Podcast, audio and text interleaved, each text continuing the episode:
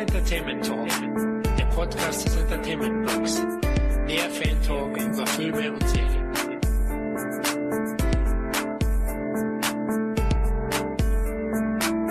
Hallo und herzlich willkommen zu einer weiteren Ausgabe des Szene Entertainment Talks. Auf vielfachen Wunsch setzen wir heute unsere Anfang 2017 gestartete Rubrik Underrated 8 fort und stellen euch diesmal unterbewertete Actionfilme aus den 90ern vor. Aber bevor wir loslegen, stelle ich erstmal das heutige Söldnerteam vor. Da ist einmal der Tom Soldier. Frisch aus dem Busch, ich grüße euch. Hallo, na, alles gut bei dir? Äh, ja, alles super, alles geil. Okay, Busch gestutzt und dann können wir loslegen, oder? Völlig abgerodet. okay, alles klar. Gut, dann ist mal wieder Cold Dominic dabei. So meine Güte. Ähm, ja, hi, grüß dich. Na, wie geht's dir, Dominik? Was gibt's Neues? Oh, was gibt's Neues? Die Liste wäre lang und einen eigenen Podcast wert, aber es ist eine spannende Zeit mit einem, einem Neugeborenen zu Hause und natürlich vor allem auch einem frisch veröffentlichten Film. Kommen viele spannende Sachen noch. Es wird nicht langweilig. Okay, also einige Babys an Bord bei dir. Hm, interessant. Hm, sozusagen, ja. Gut, der dritte Actionfreund ist Iceman Kevin. Hallo. Na, was läuft bei dir, Kevin? Boah, nicht viel. Ich freue mich heute auf den Podcast. Super Thema, äh, genau das richtige Thema eigentlich für mich, da ich ja auch so Action-Fanatiker bin. Von daher können wir auch jetzt gerne loslegen. Ja, der vierte und das allerletzte ist meine Bleihaltigkeit, Zero Florian. Ja, wir haben uns ja schon lange vorgenommen, eigentlich unsere Underrated 8 Rubrik fortzusetzen, aber irgendwie ist ja immer was dazwischen gekommen. Aber scheiß drauf, jetzt haben wir es ja geschafft. Das Konzept dürfte euch, liebe Hörer, ja schon bekannt sein vom ersten Cast. Also jeder von uns wird heute zwei aus seiner Sicht unterschätzte Filme vorstellen, aus den 90ern Actionfilme, äh, sodass ihr am Ende dann insgesamt acht Stück serviert bekommt. Wir werden sicher abseits davon den einen oder anderen dazu nehmen und kurz erwähnen. Nein. Äh, nein, machen wir nicht. Machen wir doch nie. Ach doch, ich denke, äh, so wie wir auf Dauerfeuer sind jetzt dann bei dem Thema, werden schon ein paar Schüsse kreuz und quer gehen, denke ich. Dazu muss ich nochmal kurz sagen, die Filme, die wir ausgewählt haben, müssen jetzt nicht unbedingt finanzielle Megaflops sein, sondern es können schon auch Genrewerke sein, die halt einfach runterpräsentiert sind und unterschätzt aus unserer Sicht, die man einfach mal nachholen sollte oder auffrischen. Viele von unseren Hörern kennen vielleicht sogar den einen oder anderen Titel, aber ihnen geht's wie uns, dass wir sie ewig nicht mehr gesehen haben. Aber bevor wir loslegen, lasst uns zu Beginn mal über das Actionkino der 90er sprechen. Was steht für diese Epoche, Kevin? Hochglanz. Also es hat sich doch schon einiges getan, so zwischen den 80er und 90er Jahren. Da gibt's dann wirklich auch Filme wie The Last Boy Scout und so weiter von Tony Scott, wo man wirklich sieht, dass da ein anderer Schritt vollzogen worden ist. Die Optik ist eine ganz andere als wie noch den anfänglichen 80er Actionfilm. Und es waren eben halt auch nicht mehr die ganzen Muskelmänner präsent. Die gab's zwar immer noch, aber es gab eben halt auch Actionhelden, die so ein bisschen mehr mit Köpfchen und weiß was was ich äh, gearbeitet haben, so wie zum Beispiel Bruce Willis und so weiter. Das war ja nun auch ein ganz normaler Action-Typus an Actionheld. Der hat zwar schon mit Stirb langsam schon das Action-Genre so ein bisschen revolutioniert, aber das waren dann so in den 90er Jahren auch so Action-Typen, die jetzt nicht unbedingt so die ganzen großen Muskelstars waren. Ja, würde ich auch so sehen. Also ich finde, man kann die 90er eigentlich in zwei Hälften teilen. Also die Zeit von Anfang der 90er bis Mitte der 90er, da gab es ja auch noch Carolco Pictures, die so, ich glaube 95, 96 pleite gingen dann mit der Piratenbraut. Die haben die ersten fünf Jahre des Jahrzehnts noch geprägt gehabt und da waren die Actionfilme zwar schon Hochglanz, aber doch noch von, von dem klassischen Heldentypus oftmals repräsentiert. Also äh, Schwarzenegger, Stallone waren da noch sehr aktiv zu der Zeit und in der zweiten Jahrzehnthälfte ist es ja dann schon weniger geworden. Da kamen dann eben die Hochglanztitel um Jerry Bruckheimer. Ich sah ganz klar Michael Bay, der dann hochkam mit Bad Boys 95 und auch Tony Scott, der ja auch schon ein paar Hochglanzproduktion in den 80ern hatte. Ich finde, mit Top Gun hat's angefangen, Beverly Hills Cop 2, die gingen schon in diese Richtung zumindest. Und in den 90ern, genau, ist es einfach etabliert worden und war Standard. Also Last Boy Scout ist auch so ein geiler Hochglanzfilm und auch von Tony Scott. Und du hattest eben auch so Leute wie Nicolas Cage und so weiter, die jetzt ja nun nicht die können ja nix eigentlich, ne? Der kann wenig, weder Kampfsport noch ist es irgendwie so eine Zertrümmerungsmaschine, aber der kam als Actionstar so in The Rock oder eben halt auch äh, Con Air, kam der super rüber. Ja, dieser irre Blick, also vor dem habe ich Angst gehabt bei Face Off. Also Ich liebe seine goldenen Guns. Äh, wie seht's ihr es, Dominik? Ja, eigentlich ziemlich ähnlich. Ähm, man darf nicht unterschätzen, dass diese Videoclip-Ästhetik und äh, das Aufkommen äh, von MTV oder das, das Massenphänomen äh, MTV dann einfach auch einen, einen extremen Einfluss auf die Ästhetik gehabt hat. Man hatte einfach immer größere Budgets in Filme reingesteckt, die in den 80ern noch als klares B-Movie irgendwo gelaufen wären. Der Unterhaltungsfilm ähm, oder der Unterhaltungs-Action-Film hat einen ganz anderen Stellenwert bekommen. Aber neben diesen großen Produktionen, die auch heute noch quasi jeder kennt, der sich auch nur entfernt für Action interessiert, äh, wie eben Face Off ne, und ähm, The Rock und ähnliche Filme, gibt's eben auch eine ganze, ich möchte gar nicht sagen B-Nische, aber es gibt eben einen ganzen Haufen von diesen Filmen, die durchaus von der Ästhetik her nirgends anders angesiedelt sein könnten als in den 90ern, äh, die heute aber doch ein bisschen aus dem Fokus verschwunden sind. Das Independent-Kino hat einen ganz anderen Schub noch bekommen, auch in Sachen Actionfilm, wenn wir da mal an die früh 90er denken, also sowohl Quentin Tarantino als auch ähm, Robert Rodriguez sind ja in früh 90ern rausgekommen mit, naja, Actionfilm ist jetzt Reservoir Dogs im Grunde nicht, aber es wird doch einiges abgeballert. Ähm, aber es war eine andere Art von Action, ne? eine, eine verkopfte Art von Action. Und El Mariachi war ja schon eher ein Experimentalfilm, den Rodriguez 92 rausgebracht hat. Und trotzdem war es ein Actionfilm. Ein sehr stilisierter, cooler Actionfilm, der eine ziemlich geniale Fortsetzung, Querstrich, Remake-Version äh, noch bekommen hat, die ich aber später auch nochmal erwähnen möchte, die mich auch sehr geprägt hat. Da gibt's also schon auch mehrere Stilrichtungen und Schienen, die das ganze Jahrzehnt irgendwie so ein bisschen mit begleitet haben. Und natürlich, äh, ja, im Kielwasser von äh, Filmen wie Pulp Fiction konntest du ja keinen Action- oder Gangsterfilm mehr machen, wo nicht angefangen wurde, irgendwelche ähm, pseudo-coolen Dialoge noch mit einfließen zu lassen, die aber halt eben nicht immer ganz so gut rüberkamen, wie es in Pulp Fiction der Fall gewesen ist. Also eine ganze Menge spannende, interessante Entwicklungen und trotzdem die B- und C-Filme in kickboxender Manier, die wir aus den 80ern kennen, die gab es natürlich auch noch. Äh, die hatten es halt nur dann schwieriger, noch einen, noch einen Fuß zu fassen gegen diese Konkurrenz.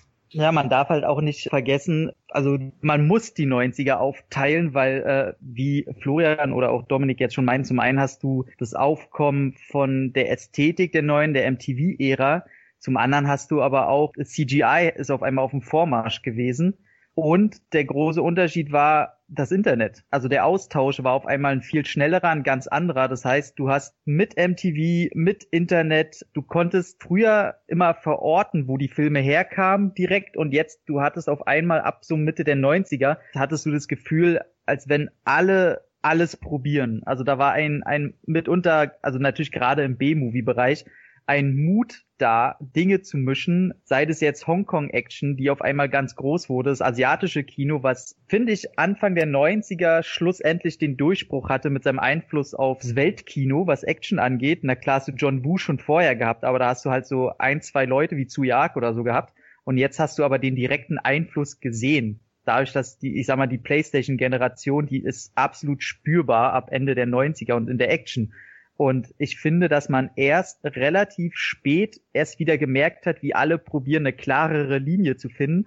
Aber in den 90ern und gerade ab Mitte der 90er, da war ein großer Techno-Drogenrausch, wo alles probiert wurde. Und genau äh, diese Ästhetik, die Dominik ja auch schon angesprochen hat, nicht nur durch MTV, aber auch diesen einfach diesen bunteren Look, dass auch Normalos einfach loslegen können und hip und cool Action zu inszenieren, die dann eher in war da mussten sich die muskelbepackten äh, Männer der 80er, wo halt Blut und Blutpäckchen und die harte Nummer, äh, die musste sich in den meisten Fällen erstmal hinten anstellen. Ja, definitiv. Ja, es war alles viel, viel wilder. Es war ein wahnsinniger Mix, wie du es gerade erwähnt hast. Das asiatische Kino, Hongkong-Kino kam auch nach Hollywood dann, aber ganz klar, es ist unglaublich vielseitig gewesen. Super, Dominik, dass du erwähnt hast. Rodriguez habe ich zum Beispiel jetzt ganz vergessen. Genau, der kam ja auch hoch zu der Zeit. Tarantino. Mhm. Trotzdem wundert es mich, dass unter den heutigen Actionfans diese Epoche viel weniger verehrt wird als die 80er zum Beispiel. Woran denkt ihr, liegt das? Vielleicht am Alter. Vielleicht ist es so eine, so eine Generationswechselsache. Die 80er sind ja für uns das, was, ähm, als wir noch kleiner waren, wir von den großen Filmexperten und, und Filmfans gelesen haben, die dann über die 50er und 60er und 70er Jahre ähm, schwadroniert haben.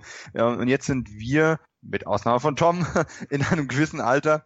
Und äh, wo wir einfach sagen, okay, das sind die Filme, die uns früher ein Stück weit geprägt haben. Das waren halt nicht unbedingt die 60er oder 70er Jahre, die haben wir vielleicht später als ähm, Cinephiles äh, irgendwann mal nachgeholt, aber letzten Endes sind die 80er das, was uns mitgeprägt haben. Und was wir heute noch ja ein Stück weit einfach feiern, weil Die 80er hatten für uns noch ein bisschen was Verbotenes. Die haben wir vielleicht teilweise zu jung auch gesehen, die Filme, oder heimlich gesehen. Äh, die 90er waren dann schon so unsere, unsere Teenager-Jahre, die wir bewusster wahrgenommen haben. Das hatte schon was Organischeres. Da sind wir schon reingewachsen. Vielleicht hat es damit zu tun, vielleicht auch damit, dass viele ähm, dieser Action-Ikonen aus den 80ern dann in den 90ern auch immer noch da waren, aber wir auch diese Wurzeln noch ein bisschen gesucht haben. Es ist schwierig. Die 90er haben halt generell auch ein schwieriges Standing. Auch bei Musik sieht man das ja ähm, ganz, ganz häufig, weil man dem Jahrzehnt so ein bisschen eine Unentschlossenheit quasi anlastet. Äh, aber im Grunde ist es eigentlich auch ein Suchen nach einem neuen Weg, nach einem anderen Weg. Ich meine, Tom hat das gerade ganz toll eigentlich auf den Punkt gebracht. Ähm, man kann das unentschlossen nennen, man kann es aber auch Experimentierfreude nennen. Und ähm, jetzt erwähne ich ja doch gleich am Anfang, ne, gerade Desperado zum Beispiel ist ein Film, den du dir früher in Hollywood nicht hättest vorstellen können. Eine Baller- und Blutorgie angereichert mit Witz und Cool Coolness, die du in der Form vorher nicht gesehen hast. Und äh, Desperado ist zum Beispiel so ein Film, der mich ganz massiv als Action-Fan geprägt hat. Und auch als jemand, der sich dafür interessiert hat, dann mal Filme zu machen. Das ist ein Film, der einfach Klischees auch über Bord geworfen hat. Also man kann ihn mögen, man kann ihn auch, man kann ihn auch überzogen oder trashig finden, aber es ist ein Film, der einfach keiner Konvention und keinem Klischee entsprochen hat. Wenn du glaubtest, du wüsstest, was als nächstes passiert, wird einer ins Gesicht geschossen, den du eben noch für eine wichtige Figur gehalten hast. Also das ist einfach eine ganz andere Welt als das, was wir aus den 80er gekannt haben. Es ist also, eine interessante Zeit. Ich wollte eigentlich äh, Kevin den Vortritt lassen, aber weil du gerade mein Alter erwähnt hast, äh, da muss ich revidieren, weil selbst für mich, der in dem Jahrzehnt nicht wirklich groß geworden, ich bin 86er Baujahr, zählen die Actionfilme der 80er trotzdem mehr, auch qualitativ. Und ich glaube, das hat so mit zwei, drei Punkten zu tun, was auch den schweren Stand erklären könnte. Für mich war mit Einhalt der Internetzeit oder mit der Einkehr ganz klar, dass man erkennt, dass es auf, auf einmal wichtiger wurde, PC zu sein. Also diese Political Correctness, die merkbar spürbar wurde in den 90ern und was dann oftmals mit Humor gekittet wurde, weil ja auch eher der Normalo zur Actionfigur erkoren wird und da humoristische Tendenzen eher dann natürlich merkbar sind und äh, quasi, dass das Budget schon bei den Actionfilmen, die wir quasi geil finden aus den 80ern, dass die mehr mit CGI und weniger Budget gemacht wurden, weil halt immer mehr aufs Geld geachtet werden musste. Und daher glaube ich, dass in den 80ern ist halt die wirkliche Action. Da hast du einen knallharten Stallone. Ich meine, so ein, so ein City Cobra, den hätte es ganz bestimmt nicht in den 90ern gegeben. Und das ist, glaube ich, ein ganz wichtiger Punkt, dass die 80er wirklich in ihrer Action stringent waren. Die war hart, die war blutig, vielleicht manchmal ein bisschen sarkastisch, aber das meistens auf Kosten der Moral. Da wird halt wem der Kopf weggeballert und dann cooler Spruch gemacht in den 90ern wäre es eher so gewesen, okay, da siehst du wahrscheinlich eine unblutige Explosion und dann kommt ein cooler Spruch. Also da hat sich einfach die Waage in eine andere Richtung bewegt und da, deswegen ist für mich das Action-Kino der 90er in den meisten Fällen eher einfach zu familienfreundlich. Interessant, dass du das ansprichst. Also ähnlich sehe ich es auch. Ich finde, die Härte nimmt damit zunehmender Dauer ab in den 90ern. Also Anfang der 90er, klar, da siehst du noch die Auswirkungen von den 80ern. Also Steven Seagal, hey Leute, wie der bei Deadly Revenge aufräumt, das ist nix mit Gnade oder familientauglich. da kommt die Billardkugel in die Socke oder ins Handtuch. Ja, oder der Metzger ähm, metzgert los. Genauso Last Boy Scout ist ein Film, der ist so herrlich politisch unkorrekt. Allein die Sprüche von Bruce Willis. Aber klar, der Zeitgeist spiegelt sich dann auch. Es geht schon auch für mich ein bisschen mehr dann bei den großen Produktionen ins Mainstream rein oder eben in die Familienschiene. Jerry Bruckheimer sei da eben wieder genannt. Ne? Also auch wenn das tolle Actionfilme sind, das will ich gar nicht sagen, aber ja, so der klassische geerdete Actionstar, der verbindet doch mehr mit den 80ern. Das sehe ich schon ähnlich. Bei dir, Kevin? Ja, auch, ne? Die Brutalität war eben halt eine andere. Man hat eben halt die Filme damals geguckt, man war ja noch keine 18 und hat sie dann trotzdem geguckt, wie Dominik eben auch schon so schön gesagt hat, bleiben sie eben halt so ein bisschen, ja, aus nostalgischer Sicht einfach prägender in Erinnerung, sage ich jetzt mal. Ne? Obwohl die 90er Jahre natürlich auch super Actionfilme hervorgebracht haben, aber nicht mehr in dieser Konsequenz und in dieser, sag mal so, stumpfen Art und Weise wurden die eben halt nicht mehr präsentiert. Aber es gab eben halt auch Actionfilme, die eben halt ja, auf intelligente Action gesetzt haben, wie zum Beispiel im Körper des Feindes. Das ist wirklich so ein intelligenter Actionfilm, der aber auch die Härte und eben halt auch die Action nicht vermissen lässt. Also auch ein super Film, ne? Aber für mich eben halt auch, weil ich eben halt als Kind eben halt so früh angefangen habe, eben halt auch so Rambo und so zu gucken, bleiben die eben halt, wie auch mit der Musik, noch ganz anders in Erinnerung, obwohl die 90er Jahre auch geile Musik hatte. Ne, wenn man jetzt so öfter mal im Radio gehört, äh, dann gibt's dann öfter mal so 90er Jahre äh, Tage, wo sie dann nur 90er Jahre Musik spielen, wo man sagt, oh geil, das war so eigentlich die, so die Disco-Zeit, wo ich dann als Teenager bewusst das Ganze nochmal miterlebt habe, wo ich sozusagen hineingewachsen bin. Wie, wie Dominik es eben heute auch so schön gesagt hat, das hat man vielleicht so ein bisschen als selbstverständlicher genommen, als eben halt diese 80er Jahre Filme, wo man gesagt hat, Mensch, äh, eigentlich darf ich es ja noch gar nicht gucken, aber man hat es dann trotzdem gemacht. Ne? Vielleicht ist es das eben halt dieser entscheidende Unterschied einfach. Man muss auch sagen, um mal ein bisschen diese Hochglanzgeschichten und auch das äh, PC ein bisschen zu rechtfertigen, ist ein Trend, der sich bis heute fortsetzt. Wenn du dir mal die Budgets anschaust, wenn du dir die frühen Chuck Norris Filme anschaust oder die frühen äh, Jean-Claude Van Damme Filme und wenn du das mal in Relation setzt zu dem, was dann eben ein The Rock gekostet hat oder was ein Con Air gekostet hat, natürlich sind die dann dazu übergegangen, äh, die Filme so zu gestalten, dass auch ein Massenpublikum in der Lage ist, diese Filme auch zu gucken und äh, ins Kino zu rennen. Und natürlich ist da eine gewisse Kommerzialisierung dahinter. Und wenn man sich aber heute dann in die bestverdienenden Filme überhaupt anschaut, also nämlich Marvel, dann ist das ja nichts anderes. Das sind im Endeffekt auch Weiterentwicklungen von Action-Spektakeln, nur hast du halt keine ähm, Bleiwumme mehr benutzt und kein Martial Arts, sondern riesige CGI-Schlachten. Und die müssen halt schon so auf den kleinsten gemeinsamen Nenner oder auf, wie sagt man so schön, universelle Themen gesetzt sein, ähm, damit du eben auch universell ein Publikum ansprechen kannst. Und das hat halt ein paar Kracher hervorgebracht, aber natürlich auch zu einer gewissen Abschwächung geführt. Was ich aber gar nicht immer so schlimm finde. Das ist so ein bisschen wie auch im Horrorfilm, wenn du immer mal so Phasen hast, wo dann auf einmal Folter das Ding ist und kurz darauf kommen dann wieder Geisterfilme, um, mhm. um einfach wieder mehr einen psychologischen Aspekt dagegen zu setzen. Und so ist es bei der Action vielleicht etwas weniger schnelle Wellenbewegungen, aber auch da sind diese Trends ja alle mal da gewesen. Und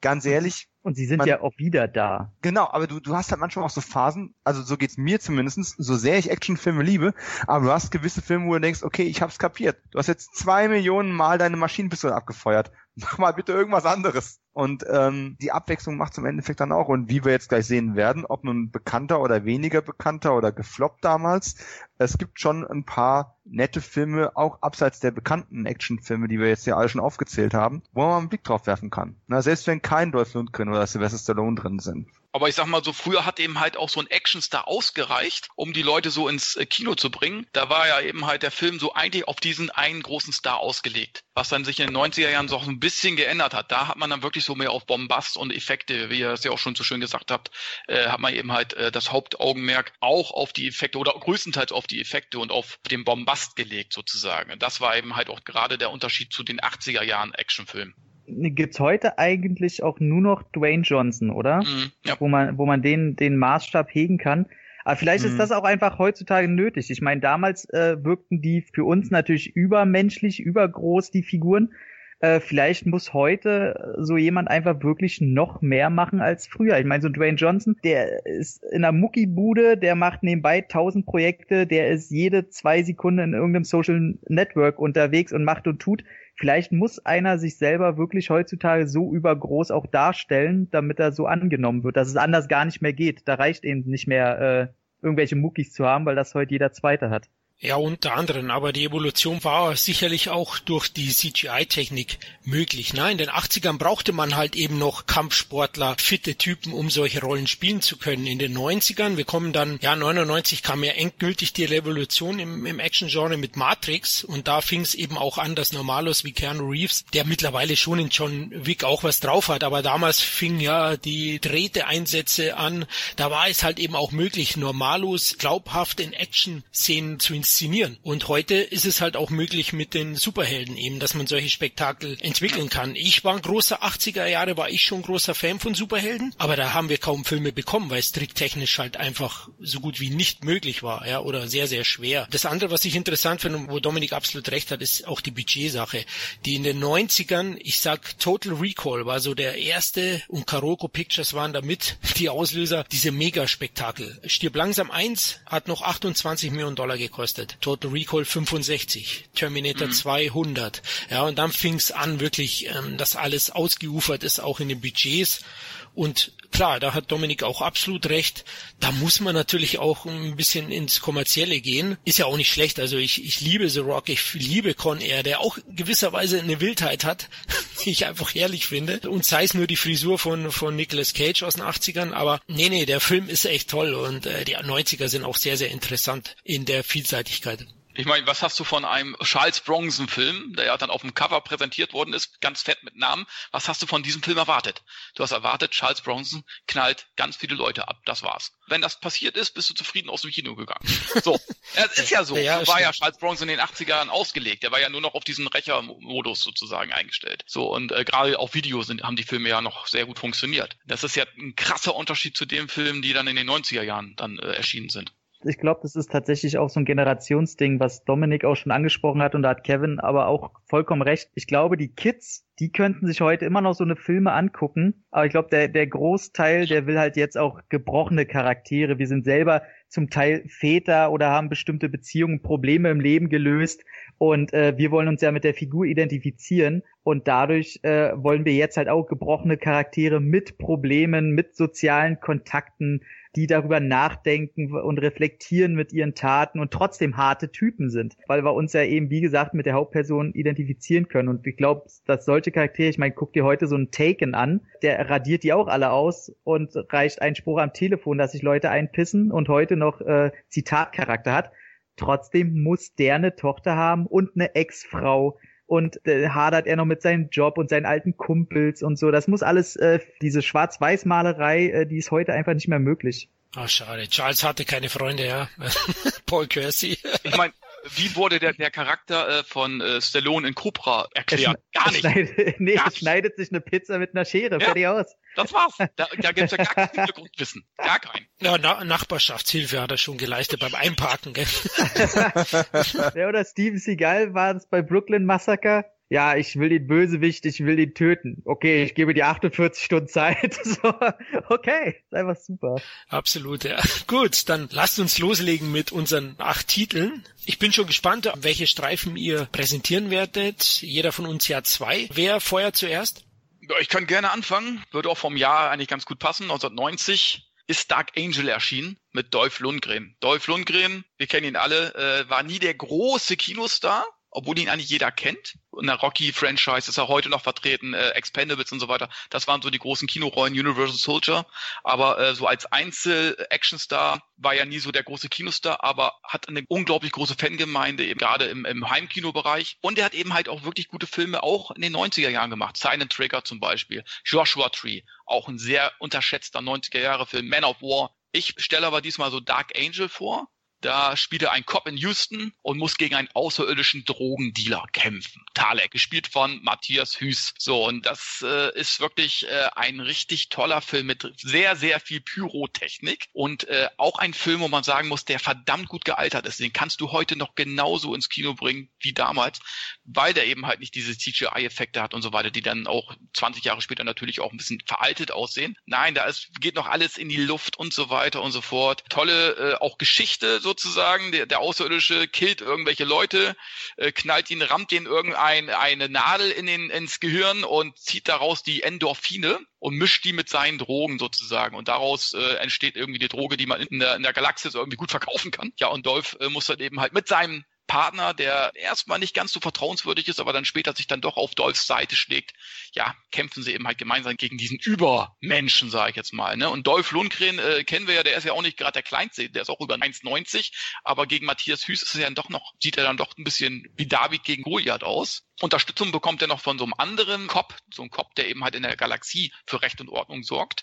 Der wird aber leider von diesem Talek erschossen und der sagt dann eben halt zu Dolph, bitte mach ihn fertig, du musst ihn zur Strecke bringen und so weiter und so fort. Was er natürlich dann auch macht. Und äh, ja, also man muss auch sagen, es ist nicht dieser typische Dolph-Reißer, äh, wie zum Beispiel der vorher erschienene The Punisher, wo Dolph Lundgren so alle Leute platt macht, sondern er hat wirklich nur diesen einen Gegner, der einfach auch fast nicht schlagbar ist, eigentlich, auch von ihm nicht. Ne? Und ähm, das macht ihn Film eben halt auch so besonders. Äh, Dolph Lundgren sieht man mit schwarzen Haaren, sah man auch noch nicht so oft in diesem, in dem Film. Das war, glaube ich, vielleicht zwei, dreimal der Fall. Und Craig R. Baxley, der Regisseur des Films, äh, der weiß eben halt, wie man Action inszeniert. Der kommt ja auch aus dem Stunt-Business. Das sieht man dem Film auch an. Ich habe auch ein Interview mal mit äh, Matthias Süß geführt und eben halt auch äh, viele Fragen zu dem Film gestellt. Und der sagte auch, der hat ihn wirklich alles abverlangt. Also äh, der musste teilweise wirklich waghalsig Stunts machen, wo er wirklich gesagt hat, kann ich das so machen? Ja, ja, du musst einfach laufen. Lauf einfach, wenn die Autos losgehen. Okay, mache ich. Ne? Also äh, und ähm, Matthias Süß, das Verhältnis zu Lundgren war jetzt auch nicht das Beste anfänglich. Lundgren äh, ist auch so jemand, der gerade so Anfang seiner Karriere natürlich diesen Alleinstellungsstatus des Actionstars natürlich haben wollte, genauso wie Van Damme und wollte natürlich nicht zulassen, dass da so ein ebenbürtiger äh, Actionstar auftaucht. Und äh, Matthias Hüß hat ihn schon bei, bei den Dreharbeiten von Masters of the Universe oder vor den Dreharbeiten äh, zu Masters of the Universe in einem Café kennengelernt, wo er dann Lundgren ange angesprochen hat und sagt, Mensch, kann ich nicht bei dir irgendwie beim Master of the Universe mitspielen? Lundgren guckt ihn so von oben bis unten an und sagt, du bist zu klein. Ne? Also du kannst vielleicht so, du bist zu klein für mich. Umso verwunderter war Lundgren dann eben halt laut Aussage von Hüß, dass äh, Hüß dann eben halt wirklich diese große Rolle bei Dark Angel bekommen hat. Und es gab dann wirklich auch so Szenen, wo Lundgren gesagt hat, Mensch, äh, Craig, soll ich jetzt mein T-Shirt ausziehen im Kampf? ne? soll ich? Und sagt äh, Craig, Braxley sagt dann einfach, nö, weil du einfach gegen Matthias Hüß äh, einfach abstinkst körperlich. Ganz einfach. Ne? Das hat Lundgren natürlich nicht super gefallen, aber es war eben halt so eine Kontrahentengeschichte und da sagt Hüß ja auch, das war auch förderlich für den Film, weil äh, du siehst, das ist dann so im Endkampf auch wirklich gut, weil das auch glaubhaft rüberkommt, wenn man auch in, in einem äh, realen Leben so ein bisschen so einen Konkurrenzkampf führt. Das kommt dann eben halt auch im, im Film gut rüber, wie damals David Carradine und Chuck Norris in McWaiter Wolf. Die konnten sich am Set ja gar nicht ausstehen. Das transportiert sich dann aber auch im Film rüber, was dann auch nicht das Schlechteste ist. Ne, trotzdem haben sie sich letzten Endes gut verstanden, hatten Respekt voreinander, aber sie hatten wirklich äh, auch wirklich diesen Konkurrenzgedanken und das finde ich irgendwie ganz geil. Das kommt in diesem Film auch gut rüber. Also ich kann den Film wirklich empfehlen. Leider damals der große Erfolg ausgeblieben, startete auch zu einem, glaube ich, auch recht ungünstigen Zeitpunkt damals, aber so europaweit, auch in Frankreich war der sehr erfolgreich im Kino und auch Video hat, war der auch sehr, sehr erfolgreich. Gab auch immer wieder Gerüchte über eine Fortsetzung, aber da sind diese Recht, diese Rechtsgeschichten, die haben sich dann immer wieder verschoben und so weiter und so fort. Von daher wird das wahrscheinlich nicht zustande kommen. Also ich kann den Film wirklich sehr, sehr empfehlen. Ist ein richtig toller Science-Fiction-Actioner. Und gibt's inzwischen ja auch als Mediabook irgendwo wieder eine Neuauflage, habe ich gesehen, ne? Ja.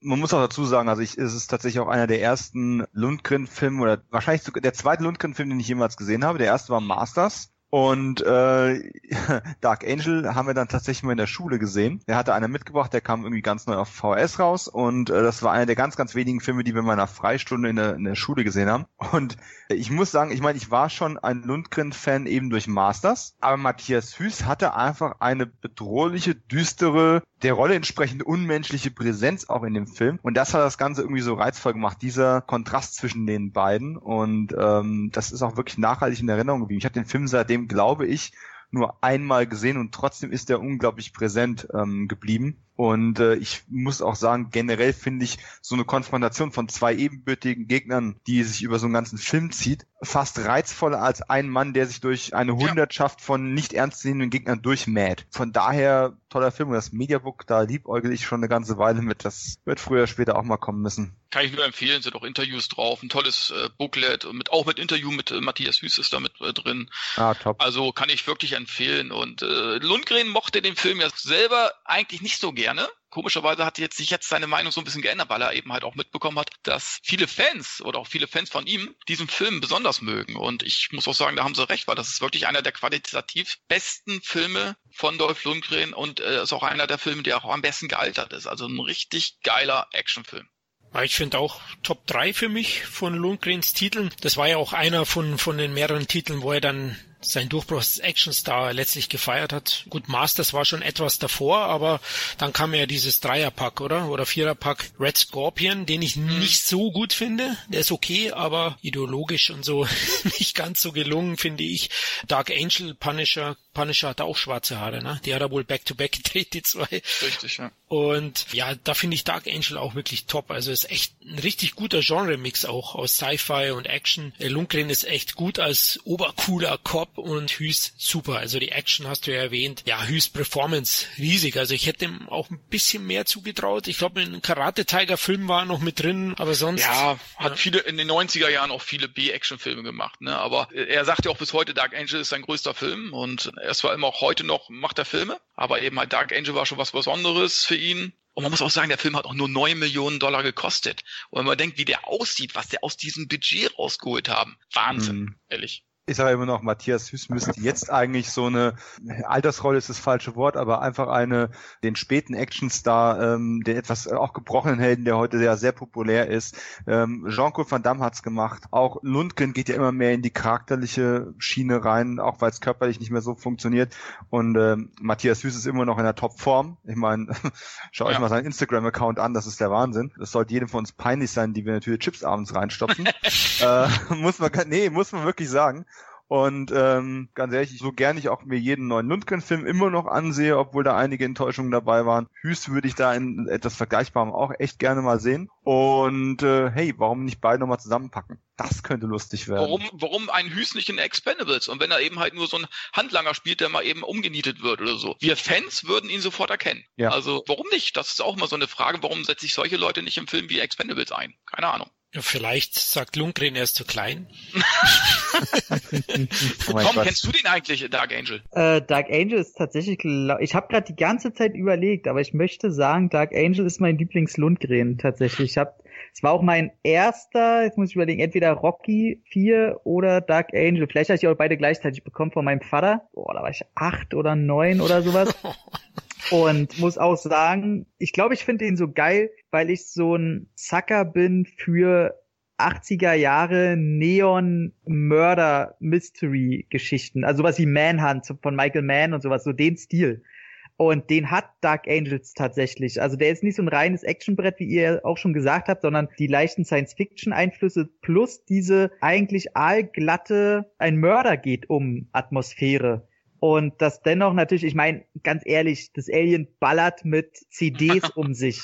Das ist halt das Geil. Das war, ja. ich glaube, das habe ich auch irgendwo damals gelesen. Das ist einfach cool. nur der Grund, weil die CD, die aufkam, damals der neue heiße Shit war und dass es deswegen so genutzt wurde. Und ich liebe tatsächlich die Mimik oder die zurückhaltende Mimik von Matthias Hüß. Ich weiß nicht, ob es bewusst gemacht wurde, aber der wirkt manchmal so, wo man sagen kann, okay, macht er das jetzt mit Absicht so ein bisschen lächerlich aber es funktioniert, weil er halt ein Alien sein soll. Und das alles so gut und so schön ruchlos. Ich verstehe auch nicht, warum der stand er auf dem Index? Ist er schon wieder runter? Ich weiß es gar nicht. Ist inzwischen frei im Handel. Und äh, ja, wenn, dann spreche ich natürlich von irgendwelchen gekürzten Fassungen. Habe ich nicht ganz verstanden, weil so brutal ist er nicht. Aber der ist einfach so schön in seiner Bildsprache so ruchlos. Sein erstes Opfer gleich eine Frau, der wird die Bluse runtergerissen, mhm. dieses Kabel haut der ihr zwischen die Titten, jagt da sein Zeug rein und danach gibt's halt einfach den Speer in den Schädel, so. Was, was, ist einfach, ist einfach super. Das ist auch geil gemacht. Er haut den Speer in den Schädel und im nächsten Moment haut Dolph mit einer Billardkugel irgendwie, eine Billardkugel irgendwie genau. durch den weißt du? Genau. Diese, diese Szenen, diese, äh, das haben sie auch sehr gut gemacht. Der ist auch handwerklich tatsächlich, ja. sieht der sehr viel teurer aus, als er ist. Mhm. Und das, der Buddy-Movie-Aspekt des Films funktioniert auch, weil der, der kleinere Partner von Dolph Lundgren, am Anfang denkst du, okay, oh, das wird wieder so einer sein, der, der halt lustig ist, aber nichts auf die Reihe kriegt. Aber der ist relativ schnell auch ziemlich tough den Kniff finde ich ganz gut. Äh, somit ist die Comedy-Schiene da nicht zu groß. Dass Dolph Lundgren da eher so einen abgehalfterten Kopf spielt, der eher mit Dirty Harry befreundet wäre, anstatt mit irgendeinem Van Damme Kickboxmeister, fand ich auch sehr gut, dass sie ihm da gar nicht zu große Fähigkeiten gegeben haben. Er ist einfach ein knallharter Typ, aber halt auch nicht mehr da funktioniert einfach alles. Ich wüsste keinen Punkt, der da nicht funktioniert. Der, der Soundtrack passt handwerklich, wie du schon meintest, der Schnitt fällt positiv auf und er hat natürlich den absolut besten geilen Spruch am Ende. Erzähl ihn, sag ihn. Komm. Ja. I come in peace and you go in pieces. Ja, ey, es, es der ist schon so, richtig, richtig gut. Ja. Ey, der ist so gut. Also ja. der, vielleicht sogar einer der besten Zitate der 90er. Also der ist ganz oben dabei. Und ja, tatsächlich, ich finde nichts Negatives daran. Der gehört in die Sammlung Einzig könnte ich mir vorstellen, wäre halt mit der Ästhetik der End 80er, Anfang 90er, wo halt wirklich noch alles handgemacht war, kein CGI, bla blub da mit drin ist, wer vielleicht mit der Ästhetik, wer ein bisschen jünger ist, damit nichts mehr anfangen kann. Das wäre der einzige Grund, warum man den Film irgendwie nicht mögen kann. Der ist halt einfach schlichtweg ein richtig guter Film muss auch sagen, diese Ästhetik kommt halt auch ein Stück weit, wenn du mal anguckst, wer da alles mitgemacht hat. Der, der Soundtrack ist von äh, Jan Hammer, mhm. der Typ, der Miami Vice gescored hat. Ne? Mhm. Die, die Kamera hat Mark Urban gemacht, der hat Videodrom gemacht, The Dead Zone, Die Fliege. Er hat einfach so richtig coole Sachen in den 80ern gemacht und dann auch in die 90er rein eben. Äh, Passagier 57, der hat Geil. Freddy's New Nightmare, der Meta äh, mhm. Nightmare on Elm Street Film. Also der hat schon richtig cooles Zeug gemacht. Natürlich auch ein paar Flops, gar keine Frage, aber diese Ästhetik, die du da gerade angesprochen hast, ne, das geht ja bis zu Scream. Der hat Scream mit Craven gedreht.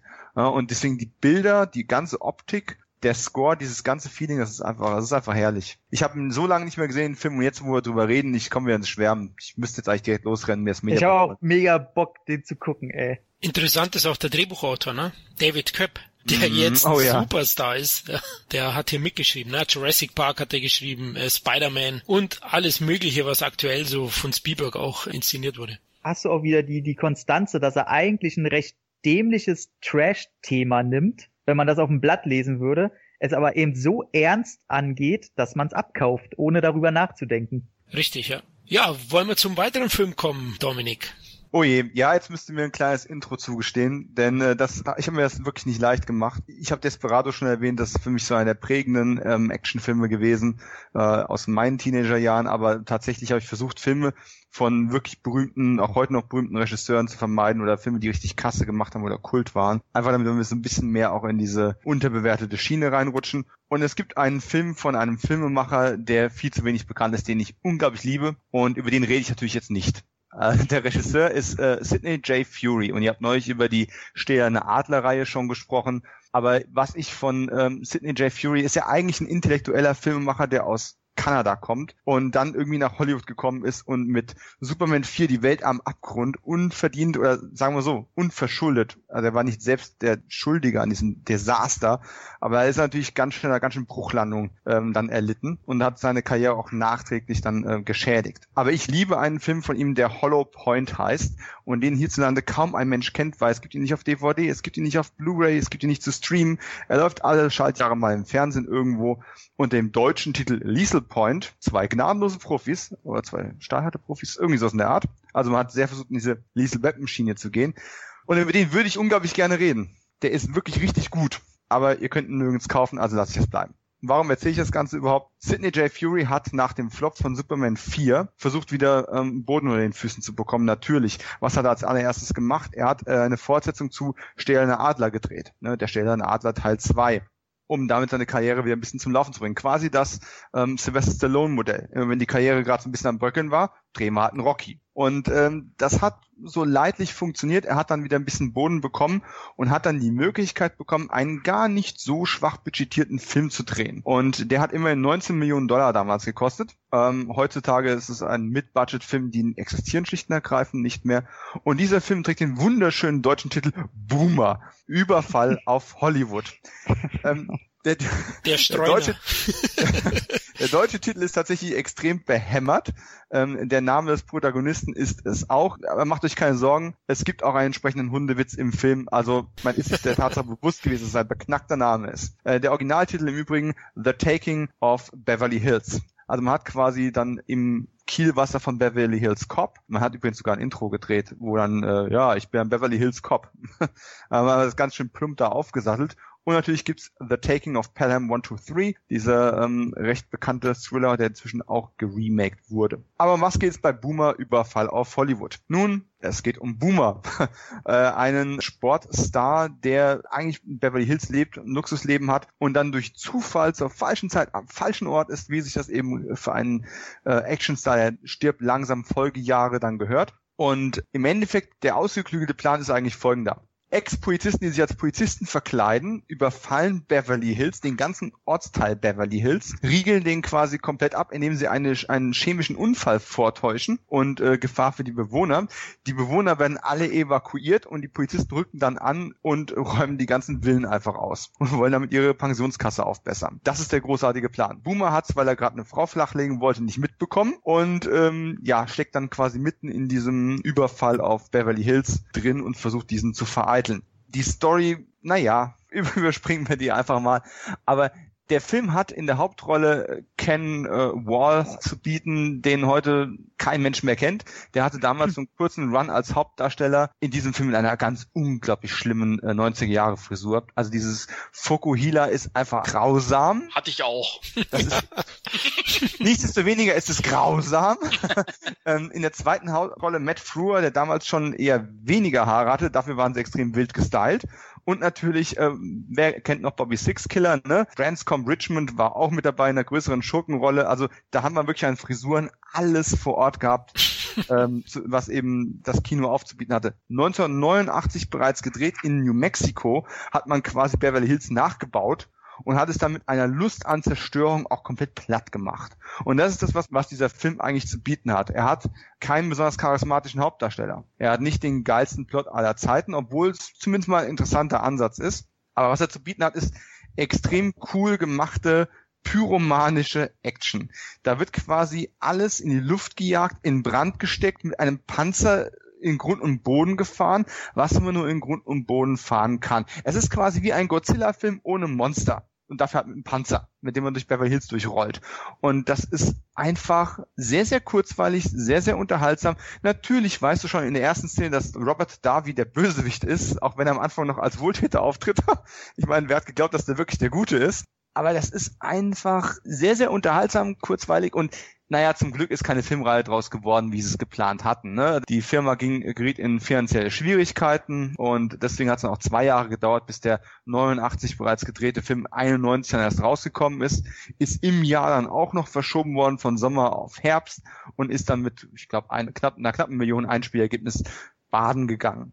Nichtsdestoweniger, wenn man mal wirklich viel Explosion für wenig Geld sehen möchte, ist Boomer, Überfall auf Hollywood, immer noch ein Film, den man sich heute gut angucken kann, vor allem weil er eben ähm, sehr, sehr fachmännisch gefilmt worden ist. Es ist der letzte Film, den äh, Fury in diesem anamorphischen Widescreen 235 zu 1 Format gedreht hat. Danach ist er auf andere Formate umgestiegen. Sieht einfach richtig, richtig gut aus. Das hat man nicht so oft. Also es wird, klar wird auch geschossen. Der Held feuert, glaube ich, nicht einmal auf einen Menschen eine Waffe ab, er kriegt es einfach nicht auf die Kette. Es ist auch schön zu sehen, Thema gebrochene Helden, ne? Also bevor der das erste Mal in Aktion tritt, haut er sich erstmal eine Kollisionsspritze rein, weil er sich vom, vom Sport einfach schon zu angeschlagen ist, um, äh, um es mit Bösewichtern aufzunehmen wirklich kein Geniestreich von einem Film, aber wenn ihr mal richtig viele schön gefilmte Explosionen sehen wollt, die nicht irgendwo in einem Kriegsgebiet stattfinden, schaut euch an, wie Beverly Hills platt gemacht wird. Und fragt euch dann, warum ich Liesel Point für einen viel besseren Film halte, den ihr nirgends kaufen könnt. Aber okay, ganz kurz. Thomas Ian Griffiths, noch so ein gescheiterter Actionstar der 90er. Tia Career, John Lithgow, Donald oh. Sutherland, alle im selben Film. Krass. Thomas Ian Griffiths, ein, ein drogenabhängiger ähm, Ermittler der DEA. Tia Career, eine karrieregeile FBI-Frau, die einen Mafiosi heiraten möchte, um an seinen Vater ranzukommen. Donald Sutherland als gelangweilter Profikiller, der anfängt zu philosophieren und John Lithgow als Oberpate, der die Italiener und die Russen unter einen Hut bringen möchte, um irgendwie einen Mega-Deal zu machen. Dieser Film ist ein Geniestreich an Humor und steht den Liesel Beppen-Reihe nichts nach. Leider, wie gesagt, wenn er nicht gerade im Fernsehen läuft, keine Chance. Sorry. Von daher guckt euch den anderen Film an, der nicht ganz so gut ist, aber einen lustigen Titel hat. Oh, ich ich habe den schon ewig nicht mehr gesehen. Ich habe den auf Video damals gesehen, aber es ist auch schon 20 Jahre her. Aber ich habe jetzt nochmal wieder Bock, den zu gucken. Gibt's den eigentlich auf DVD noch? Ja, es gibt den auf DVD und es gibt sogar eine ähm, qualitativ sehr gute Blu-ray. Bonusmaterial könnt ihr leider vergessen, aber Ascot Elite hat den rausgebracht und der sieht auch echt gut aus. Also vom Was? Bild und von Ton und von allem dran. Warte mal, Boomer gibt's auf Blu-ray? Ja, Boomer gibt's auf Blu-ray. Ich glaube sogar relativ günstig. Also gar ja. gibt's den ab und zu. Also für unter 10 Euro. Ja, ich habe ihn auch zuletzt auf Video gesehen, also vor 100 Jahren gefühlt kann mich deswegen auch nicht mehr erinnern. Ken Wall natürlich, der leider ja nach dem Film keine große Karriere mehr hatte. Er war davor noch ganz gut im Geschäft mit einer TV-Serie, die ich ganz gern sogar gesehen habe. Kampf mhm. gegen die mhm. Mafia hieß die, glaube ich, in Deutschland. Aber danach, obwohl er eine gute Ausstrahlung hat, hat's nicht naja, also, also erstmal Ausstrahlung muss ich sagen, also zumindest im Boomer, ich habe jetzt nicht so viel von ihm gesehen, aber im Boomer ist er schon arg blass. Und er wird von Matt Frewer, der dauernd neben ihm herrennt, wird er an die Wand gespielt. Natürlich, ja. Robert Darby hat mehr Charisma, auch logisch. Und Ken Wall hat ja auch mit Sidney Fury schon einen Film vorher gemacht. Die kannten sich also schon. Äh, einmal Hölle und zurück, 84 war das, glaube ich. Und äh, leider hat Ken Wall danach ja so ein bisschen Problem, äh, ein gesundheitliches Problem bekommen, weil er oh Gott, wie war die Story wieder gewesen? Es war so eine, so eine kleine Klatsch-Story. Er hat was mit einer Frau gehabt von einem Bekannten, wie auch immer, ist bei der über Nacht geblieben, ist am nächsten Morgen von der Treppe runtergestürzt, hat sich schwer verletzt, wollte dann nicht medikamentenabhängig werden, hat also angefangen zu trinken, um die Schmerzen loszuwerden, ist dann alkoholkrank okay. geworden. Naja, und irgendwie war das, ist dann, das war so eine Abwärtsspirale, ne? Dann war die ja. Karriere einfach vorbei. Das ist mal eine geile Ausrede. Ich wollte nicht, wenn man, wenn man in so bei die anonymen Alkoholiker reingeht und sagt, ja, warum bist du Trinker geworden? Ich wollte nicht medikamentenabhängig werden. ja, jetzt wir das richtig Kuriose, ne? Mit welcher Frau ist er da zusammen gewesen? Mit der Freundin von Komiker Rodney Dangerfield. Und mit wem hat Sidney J. Fury nach Ken Wall gedreht? Mit Rodney Dangerfield. Okay. Also, das ist schon, ich bin sicher, da ist eine echt gute Geschichte noch dahinter, die wir in der Öffentlichkeit nie erfahren werden. Was war? Boah, ich, ich sehe gerade, ey, das ist aber schon ein mächtiger Nackenteppich, den er da hat, das ey. Ist, der ist richtig fies. Der ist richtig fies. Ich wollte gerade sagen, das ist nicht nur so ein kleiner Manta-Manta-Flegel, das ist ja schon nee. die volle Packung. Alter, alter Schwede. Ja, der hat einen Biber auf dem Kopf, ja. Aber da kommen wir noch dazu später beim Film von mir. Also er war nicht der Einzige, der, der einfach so einen Sonnenschutz im Nacken hatte. Aber seid euch einer Sache bitte bewusst. Ich habe ja jetzt so ein paar 90er-Dinger aufgefrischt, unter anderem eben auch ähm, Rapid Fire mit Brandon Lee, wo ich sagen muss, Uh, ne? Aber hatte einen coolen Endfight, El Leon gegen Brandon Lee, sowas muss man mal gesehen haben. Und sowas dürfte hier nicht erwarten. Das ist das Einzige, was ein bisschen blöd ist an einem Film, der gespickt ist mit geiler Pyromanie. Ein Showdown zwischen Ken Wall als Pazifist und Robert Davi kann halt nicht so geil sein wie jetzt El Leon gegen Brandon Lee oder sowas. Ähm, das kann auch nicht so geil sein wie die Explosionsorgie, die vorher gewesen ist. Nichtsdestoweniger fand ich es überraschend hart. Und mehr sage ich dazu nicht. Da ist was dabei, was man erstmal verdauen muss. Oh, ist eigentlich die perfekte Überleitung zu meinem Film El Young, weil er ist ja einer dieser asiatischen Darsteller, die in den 80er, 90ern in so vielen Filmen zu sehen waren. Es gibt nämlich zwei weitere auch, die in meinem Film mitspielen, den ich jetzt vorstelle, die auch überall dabei waren. Professor Tanaka, Sumo Ringer spielt hier eine Rolle und auch James Hong. Das ist auch jemand, den man immer wieder gesehen hat und Marco auch noch, sehe ich gerade. Also, uh. ja, wirklich eine sehr bekannte Riege in Sachen US-Asiaten, würde ich sagen, in eine perfekte Waffe von 1991. Den stelle ich vor. Ich habe jetzt leider nicht so Gnade wie, wie Dominik mit euch. Ich stelle jetzt wirklich einen vor, den es aktuell weder auf DVD noch auf Blu-ray gibt. Aber ich bin ja Optimist und man hört so, es könnte sein, dass er demnächst rauskommt. Aber nagelt mich nicht drauf fest. Aber ich denke, der Film ist auf jeden Fall ein Kandidat, der demnächst erscheinen wird. Ja, eine perfekte Waffe. Im Vorfeld erstmal was zum Regisseur, Produzent und Co-Autor. Es ist Van Damme Spezi Mark Sale, wenn er so heißt. Oder Tom, heißt er so? Ja, so, ja. so ähnlich. Okay. Alles klar. okay. Ja, auf jeden Fall hat er bei Perfekte Waffe eben Regie geführt, ist Co-Autor und Produzent und er war ja sehr aktiv durch Van Damme. Er war ja an Bloodsport beteiligt, am Kickboxer beteiligt als Regisseur und ich glaube schon auch Jeff Speakman, der hier die Hauptrolle spielt, hat es ihm auch zu verdanken, dass er dann eine Hauptrolle bekommen hat. Ich meine, er debütiert hier in einer Hauptrolle. Er hat davor, glaube ich, in Leon eine kleine Rolle gehabt in dem Van Damme-Streifen als Kanon Kanonenfutter von Van Damme sozusagen und in eine perfekte Waffe bekommt er seinen großen Auftritt. Kurz zum Inhalt. Es ist ein klassischer US Martial Arts Film, von denen es heute gar nicht mehr so viele gibt, zumindest nicht im Kino. Und hier geht's um Jeff ist ein, ein junger Mann, der zu Hause Probleme hatte, weil er ein bisschen unbeherrscht war in der einen oder anderen Situation, hat Kampfsport gelernt und das dann auch äh, leider mal angewendet, aus meiner Sicht zu Recht. Aber der Vater fand es nicht so gut, er ist Polizist und hat ihn weggeschickt. Jahre später Später kommt er als Erwachsener zurück und besucht seinen väterlichen Freund, gespielt von Marco, und kriegt dort mit, dass dieser von der koreanischen Mafia erpresst wird. Daraufhin geht es nicht ganz so gut aus. Ich spoilere jetzt mal für seinen Freund. Das passiert ja ziemlich im ersten Drittel schon. Er wird von Auftragsmördern ermordet und Jeff schwört Rache. Das war's eigentlich mit der Geschichte.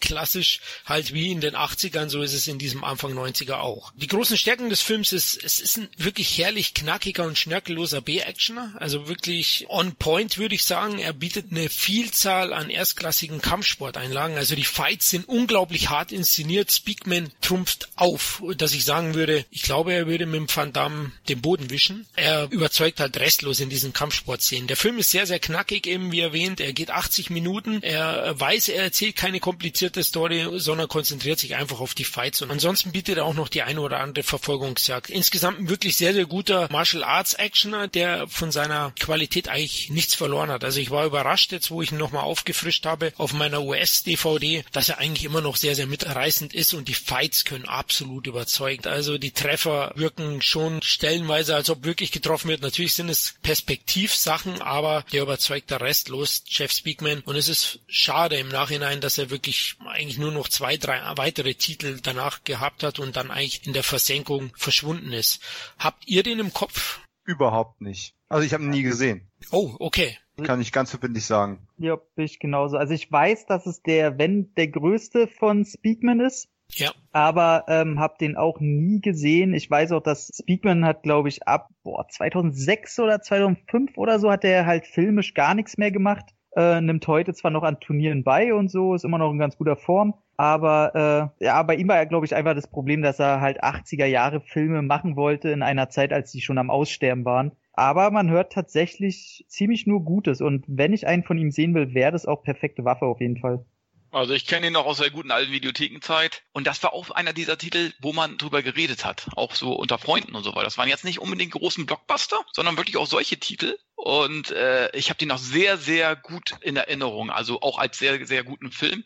Allerdings kann ich auch wirklich gar nicht mehr so viel dazu sagen, weil ich, wie gesagt, also auch schon mindestens 20 Jahre, ich habe meine ganzen Videokassetten damals vernichtet. Und bei manchen Filmen ärgert es mich heute eigentlich noch, dass ich die gar nicht mehr habe, weil es die immer noch nicht auf DVD und so weiter gibt. Und das wäre wirklich so ein Film, den würde ich mir sofort kaufen, wenn es den irgendwie, ja, wenn der in Deutschland mal jetzt einmal äh, langsam mal erscheinen würde, ja. Aber wie du ja schon gesagt hast, Florian, es ist ja im Gespräch, dass der irgendwie mal rauskommen soll. Also ich habe ihn auf jeden Fall, diese Teile, die ich noch in meinem Hirn drin habe, und da ist wirklich nicht mehr so viel drin, aber äh, so allgemein auch gesehen. Aber das, was ich noch so in Erinnerung habe, ist auf jeden Fall sehr, sehr gut. Ich muss aber auch sagen, ich habe gerade eben mal geguckt, ich habe keinen einzigen Jeff Speakman-Film gesehen. Nicht einen, tatsächlich.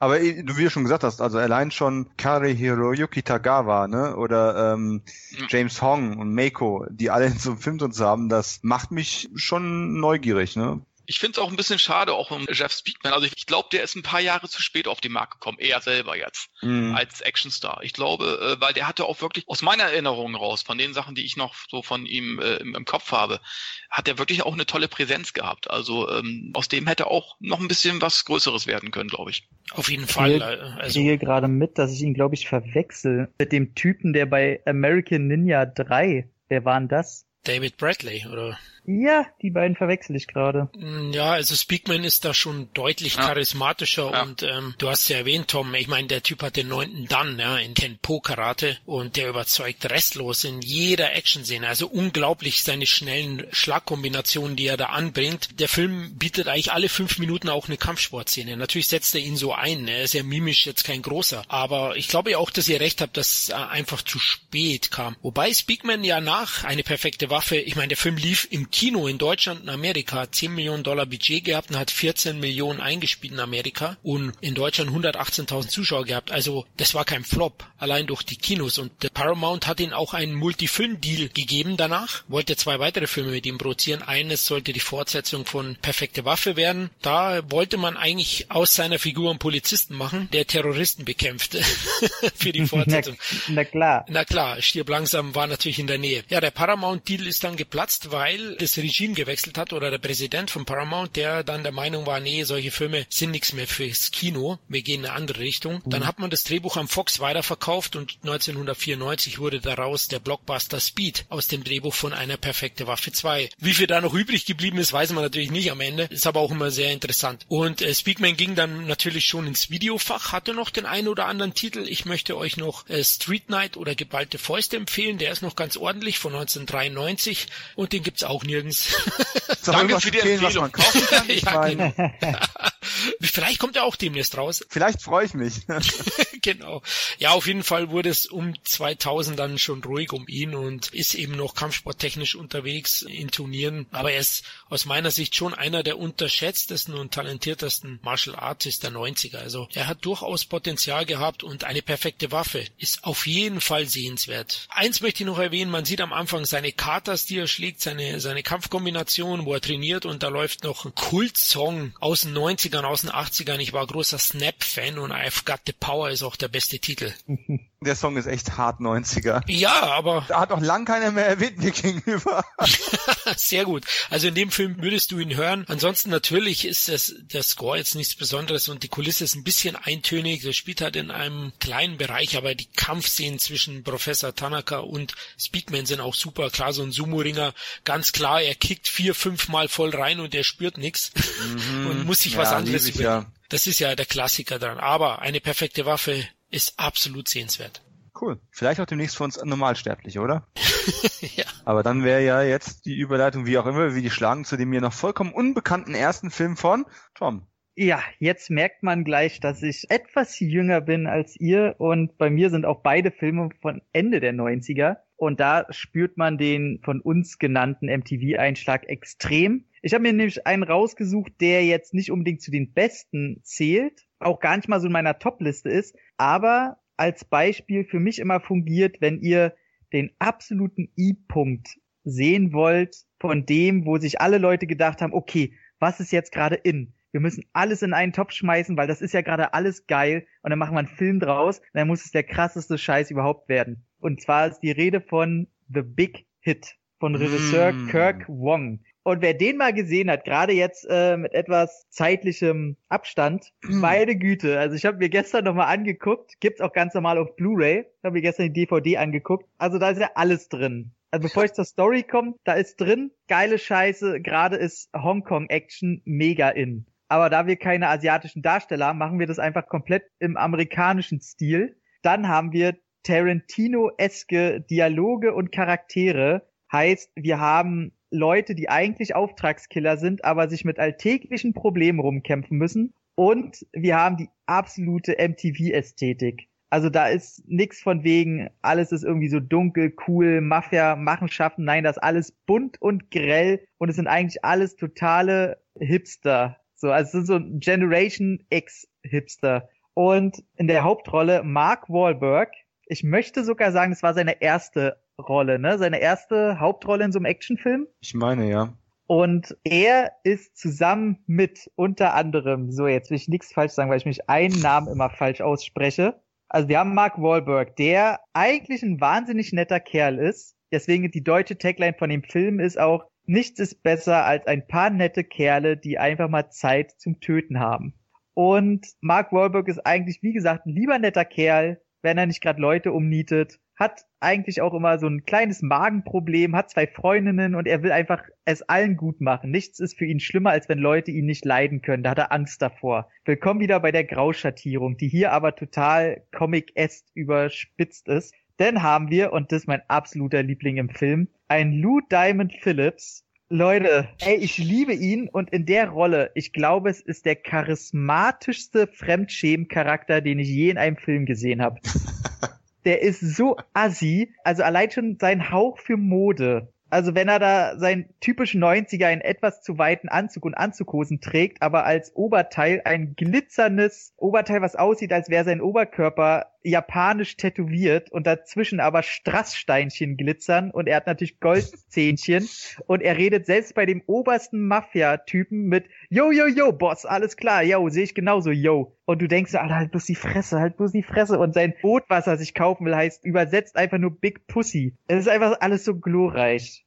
Und weiß nicht, wenn er sagt, da gibt's eine Prämie, schießt er halt der Leiche nochmal in den Kopf und behauptet, ey, er hat ihn umgebracht, weil der Typ ja noch geatmet hat. Der Typ ist so dumm, so scheiße, es ist so wunderbar. Und die Story ist halt, äh, die haben halt so einen Job alle zusammen und Mark Wahlberg ist eigentlich immer der Typ, der alles alleine macht. In seiner Truppe ist, wie gesagt, noch Lou Diamond Phillips, Bukim Woodbine, den kennt ihr auch, das ist ein schwarzer Darsteller, der immer so Nebenrollen fungiert. Der hat zum Beispiel auch bei The Rock hat er mitgespielt, nicht zu verwechseln mit Tony Todd. Und zum Beispiel äh, auch in Spider-Man Homecoming war er jetzt dabei, der Truppe von Michael Keaton. Der Typ mit der Zahnlücke halt.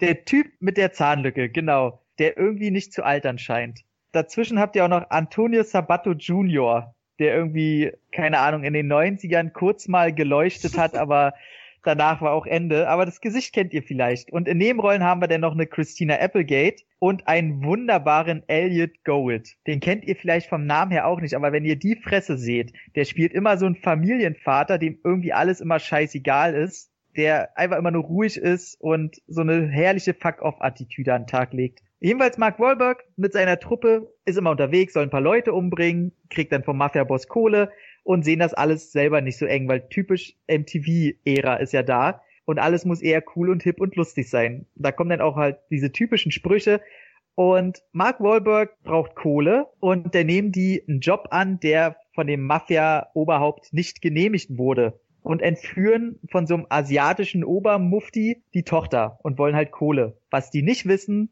zum einen, der Obermufti hat gar keine Kohle mehr und zum anderen ist sie die Patentochter des eigenen Mafia-Bosses. Und das kriegt dann Lou Diamond Phillips mit und sagt, ach du Scheiße, ich muss ja meinen Arsch hier aus der Ziellinie bewegen und sagt, dass es alles Mark Wahlbergs Idee war und ab dem Moment ist jeder auf der Jagd nach Mark Wahlberg, der sich natürlich auch noch verliebt in die asiatische Entführte. Und da ist ganz viel herrlicher Quatsch bei und ich weiß gar nicht, wo man da anfangen soll. Also man muss dazu sagen, die ersten 20 Minuten, die muss man überstehen. Da ist zwar eine Riesenschießerei mit ein, zwei coolen Shots und paar lustigen Sprüchen, aber da denkt man noch, okay, die Zeit von dem Film ist wohl vorbei. Also wie oft er da in Zeitlupe einfach läuft und einfach nur cool aussehen muss und da passiert eigentlich nichts und er so ein Lichtschweif hinter sich herzieht und nebenbei Aktionen macht, die einfach total dämlich sind, aber durch Zeitlupe cool aussehen sollen. Ich meine, wow, er zieht die Vorhänge von den Fenstern beiseite und schießt auf die Leute, springt in Zeitlupe zum nächsten Vorhang, um ihn wegzuziehen. Denkst du nur, was ist der jetzt, was macht der da? Will der irgendwie die Wohnung neu einrichten? Was ist denn das für ein Quatsch, was der da gerade macht? Und macht so einen Breakdance-Move auf dem Boden und schießt dabei. Denkst du, warum machst du das gerade? Du bist gerade total dämlich. Wenn man die Minuten aber überstanden hat, wird der Film geil. Ich weiß gar nicht, wo ich anfangen soll. Also die Szene allein von dem Obermufti und die Erklärung, warum er halt keine Kohle mehr hat, ist so geil. Sagt er, ja, ich wollte einfach mal einen Film drehen und sein Anwalt, ja, und ich, ich glaube auch ein Hauch von Goldspray ist wirklich ein Monumentalfilm, aber vielleicht sollten sie nicht alle Plakate mit echtem Gold verzieren. das ist so schön. Und dann will der sich auch Harakiri-mäßig umbringen und immer wenn er sich gerade das, das Schwert reinzieht, rufen halt die Entführer an und er kann jedes Mal sein Harakiri nicht machen, weil die ihn mit dem Telefon nerven. Es ist so schön. Und der, der Schlussakkord, der Showdown, der ist dann auch äh, in der Videothek, wo nur Trauma-Plakate rumhängen, was wunderbar wunderbar ist. Hier Woodbine, das ist nicht der Name, nicht immer falsch, Bukim, ne? Bukim Woodbine, der dauernd davon erzählt, dass er äh, nie wieder ficken will und auf Wichsen umgestiegen ist und dem sie auch ein optisches Gimmick, als die in der Umkleide sind, haben die ihm einfach mal anscheinend mindestens zehn Socken in die Hose gestopft und der, der nicht einen Schritt machen kann, ohne dass der irgendwie diese, irgendeine Handel oder so in der Hand hat, weil er immer trainieren muss. Und in der Videothek hängt dann so ein Best Customer of, of the Month in der Adult Abteilung und du siehst ihn mit zwei Daumen nach oben und lächeln auf dem Poster und die zwei, die da gerade im Showdown bekriegen, müssen halt in dem Moment stoppen und guckt dieses Poster so komisch an. Also es ist so typisch Tarantino-eske Situation immer. Und es ist einfach nur schöner Scheiß. Er versucht doch auch immer sein, sein ausgeliehenes Video wegzubringen, was er nicht oh, schafft, oder? War King Kong so? lebt. Es ist so geil. Und der, der, dieser bebrillte Harry Potter Verschnitt, der ihn immer anruft und auf dicke Hose macht. Ja. Und natürlich in der Videothek ist dann auch der Showdown. Der sagt, Mr. Smiley. So, das ist so geil. Und diesen Typ schnappt er sich nachher natürlich und zieht ihn auch über den Tisch. Und es ist, es ist einfach nur wunderbar. Und vor seinen zwei Freunden muss er auch seine, er sagt natürlich nicht, dass er Auftragskiller ist. Doch eine weiß davon, der ist es aber einfach egal. Die stört dann nur, dass äh, beim Rummachen im Bad äh, auf einmal auf eine Leiche tritt und dass sie dann nicht mehr so geil ist dadurch. Die Leiche an sich interessiert sie aber nicht. Sie sagt nur, die Leiche, wow, der Typ ist eigentlich recht niedlich. Und der reiht sich auch eine Action-Szene so an die andere. Auch die Szene, wo er Besuch von Lou Diamond Phillips bekommt und er ist eigentlich gerade bei einem koscheren Essen mit seinen späteren, nee, Stiefeltern, also will ich jetzt blöd, die Eltern. Schwiegereltern. Schwiegereltern. Und dann hast du halt den besoffenen Elliot Gold, der seine Frau einfach sagt, ja, meine Frau hat jetzt tausende Dollar als Schönheitsoperation investiert und dieser 57-jährige Engel sieht jetzt aus wie ein 25-jähriger Affe. es, ist es, ist so gut. Und dann kotzt er noch Lou Diamond Phillips äh, aufs T-Shirt, auf sein schönes Strass-T-Shirt. Und es sind halt nur echt wenige von diesen ganzen geilen Witzen, die einfach so wunderbar Comic-esque 90er sind, eingebettet in Action-Szenen, die immer so ein bisschen over the top sind, aber noch nicht so, dass sie lächerlich sind. Und er macht einfach Spaß tatsächlich. Ich muss sagen, ich habe gedacht, dass er mittlerweile ein bisschen mehr in die Fremdscham-Ecke geht, aber spätestens beim Ortungsblocker, Blocker, Blocker musste ich doch schon fast auf dem Boden liegen. Also das war schon sehr wunderbar. Von daher ist absolut kein perfekter, großartiger Film. Aber wie gesagt, wenn ihr wissen wollt, wo sich alle 90er Jahre Manierismen zu einem Film verbunden haben, dann ist das The Big Hit unbedingt angucken. Und produziert übrigens von Wesley Snipes und als ausführender Produzent John Woo. Ich muss ja sagen, als Anhänger von Profikiller-Filmen, ne? Ja. ähm, ich mache ja nicht umsonst einen. Den habe ich damals auch richtig gut gefunden. Ich habe ihn vor geraumer Zeit mal wieder gesehen ich hatte so ein bisschen diesen Effekt, den du gerade beschrieben hast, so dass das Fremdschämen gerade am Anfang doch sehr, sehr hart über mich gekommen ist. Ja. Und ich mich gefragt habe, warum zur Hölle bin ich im Kielwasser von, keine Ahnung, Desperado, Replacement Killer und dann das. So, das war damals so die drei Filme, die ich kurz hintereinander irgendwie gesehen habe. Mhm. Und das ist ja so ein Abstieg in die Klischeehölle eigentlich. Absolut. Aber du hast schon recht, also Lou Diamond Phillips ähm, ist einfach mit, auch mit seinen eingesetzten Szenen da, das ist ja, einfach so over the top Elliot Gould ist einfach immer Gold. Das ist ein schlechtes Wortspiel, aber schaut euch mal Ray Donovan die Serie an. Der ist auch da einfach hervorragend, der Typ. Immer. Schade ist ein bisschen, dass Avery Brooks als Auftraggeber nur eine relativ kleine Rolle hat. Ist ein sehr ja. charismatischer Mann, natürlich mir vor allem durch ähm, Star Trek Deep Space Nine sehr wohlgesonnen, aber der ist einfach immer top. Ja, ähm, eine Präsenz der Typ, ne? Ja, genau. Der muss auch gar nicht viel machen. Ich glaube, der hat drei Szenen oder irgend sowas, ne? Aber auch dieser Shot ist, glaube ich, sogar im Trailer drin, wenn er, wenn er dann anfängt so, ah, das ist meine Patentochter. Und wirklich Zeit Zeitlupe äh, Lou Diamond Films noch die Kippe aus dem Mund rausfällt. Das genau. ist einfach, einfach richtig, richtig gut. Und Was würdest du mit ihm machen? Ihn genau. umnieten? genau. Ihn umnieten! das ist so gut. und ich muss auch sagen, also, also so, so blöd diese Tarantino-Anbiederungen auch sein mögen, aber so, so Szenen wie das, wo sie das Entführungsopfer den, den Lösegeldtext vorlesen lassen, der Schreibfehler ist. Das ist so geil. Und sie, du sollst es genauso vorlesen, wie es da draufsteht. Okay, äh, Hilfe, Dad. Eine Million Dollar. Ja, genau, sonst würden sie mich umnaten. so gut. Also das ist wirklich eine Szene, die kann man sich immer und immer wieder angucken. Ja. Ja, also schon ein seltsamer Film, da kommen wirklich zu viele Hip-Hop, Asia, was weiß ich was für Klischees zusammen. Und trotzdem, ne, der Witz reißt es raus. Und der ist tatsächlich re relativ absurd und dadurch zeitlos. Genau, also ich glaube auch mittlerweile, die Action ist mittlerweile okay. Die war damals geil. Aber der funktioniert heute tatsächlich eher über die funktionierenden Witze. Und mhm. Blue Diamond Phillips auf jeden Fall. Mark Wahlberg ist da noch ein bisschen blass, muss ich sagen. Auch wenn sie wieder krasse Trainingsmontagen von ihm zeigen und zeigen, dass er damals schon ganz schön Körper hatte aber tatsächlich schauspielerisch und von seiner Präsenz her, da hat er heute auf jeden Fall ein bisschen mehr drauf, dadurch, dass er damit auch ein bisschen mehr, der war ein bisschen dünner, ein bisschen schmächtiger noch. Ja, stimmt schon. Aber was ich geil finde, ist, ne, der Autor, der diese wunderbaren Tarantino-Anbiederungen geschrieben hat, ist später losgezogen und hat mit äh, Michael J. White Blood and Bone gedreht als Regisseur. Der ist sehr also, geil der ziemlich geil ist, ja. So zehn War Jahre später. Eigentlich geschrieben für äh, Martin Lawrence, der Film in der Hauptrolle. Mm. Und eigentlich sollte Jason Scott Lee die Hauptrolle spielen, zu dem ich ja später noch komme. Aber äh, Kevin Florian, was sagt ihr denn, Big Hit? Also Big Hit, ich habe mir auch noch sehr gut in Erinnerung. Also ich kann da eigentlich wirklich nur beipflichten. Also ich finde ihn auch heute noch sehr unterhaltsam und auch sehr witzig. Und ich habe ihn auch auf DVD und wie gesagt, kann ich eigentlich auch gar nicht mehr weiter viel zu sagen. Ich finde ihn auch eigentlich ziemlich gut ja, schlage ich in dieselbe Kerbe. Eigentlich unterhaltsamer Mix aus Action und Tarantino-nesken Humor. Ihr habt es ja schon zusammengefasst. Ja, der ist total 90s und unterhaltsames Prollkino, würde ich es nennen. Ne? Ja, genau. Also ich glaube, würden sie den heute remaken, wäre da, äh, müssten sie einfach den kompletten Cast von Fast and Furious reinsetzen und dann hätten wir so wahrscheinlich dasselbe. Aber es ist eigentlich so ein Mark Wahlberg Pain and Gain Fun Level, wenn man das mal so ja. Es könnte tatsächlich der Charakter sein später, ja. wenn er mit dem Morden aufgehört hat. Ja, es war ja auch sein erster Actionfilm, du hast es ja gesagt, und ein Jahr danach hat er The Corruptor, glaube ich, gedreht mit. Oh, da schon. Ja, 99, schon Fat war das, ja. ja das Deutlich düster, aber auch halt viel Asia-Einschläge damals drin, ne? Die kamen ja, Richtig, ja. ziemlich heftig da ins Kino rein. Ja, zu der Zeit, genau, da kam ja auch Jet Li rüber, ne? 99 so um den Dreh mit Romeo mhm. Must Die und 98, genau. Ja, 98, also da ging's los. Ja. ja, der ist schon sehr, sehr gut und ja, jetzt muss ich mir leider kaufen. Ich habe ihn noch gar nicht in der Sammlung. Gibt eine schöne Doppel-Blu-ray mit dem, äh, naja. Snipes Seven Seconds. Ach du äh, Scheiße. Ja, und, und, und, und, es gibt eine weitere Doppel-Blu-ray, die ist ein bisschen besser mit, wie heißt es, die ziemlich andere Cops, diese Comedy mit äh, Will Ferrell und Samuel L. Jackson und diesen ja. Der ist Ja. geil. Ja, Ja. der ist zwar gut, aber wie kommen die auf so eine Kombination? Also überleg Ich habe keine Ahnung. Mark Wahlberg halt, ne? ja, wahrscheinlich, ja. Ja.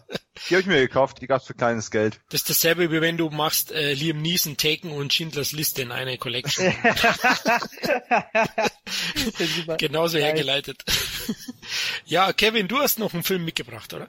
Ja, ich habe einen Film aus dem Jahr 1992 von Rhodey Harrington und zwar Fäuste, du musst um dein Recht kämpfen. Original heißt der Gladiator. Ach Ja, da äh, kämpft ein äh, James Marshall, nicht so bekannter Schauspieler, hatte auch seine Zeit eigentlich, aber ist auch nie groß rausgekommen. Äh, ist so in so einer Ghetto-Gegend, kommt eigentlich aus einer besseren Gegend, aber da sein Vater Spielschulden hat und so weiter und so fort, mussten sie in diese Ghetto-Gegend ziehen und ja, muss da zur Schule und wird dann natürlich angefeindet, weil die überwiegend natürlich auch dunkelhäutige Schüler haben und so diese ganzen Rassenkämpfe und was ich was alles in dieser Schule. Er muss sich da so ein bisschen durchboxen, lernt aber auch ein paar nette Leute kennen, so wie äh, zum Beispiel Cuba Coding Junior, wird aber auch angefeindet und äh, kriegt dann immer mehr raus, dass sie alle so äh, dem Boxsport verfallen sind. Und er wird dann selber auch bedroht von von irgendwelchen Leuten, äh, die äh, noch Geld von seinem Vater bekommen und äh, sieht sich dann gezwungen irgendwie auch anzufangen zu boxen sozusagen, ne? Und äh, da sein Vater nie da ist, der ist immer irgendwie unterwegs, ist wahrscheinlich keine Ahnung Staubsaugervertreter oder weiß ich was.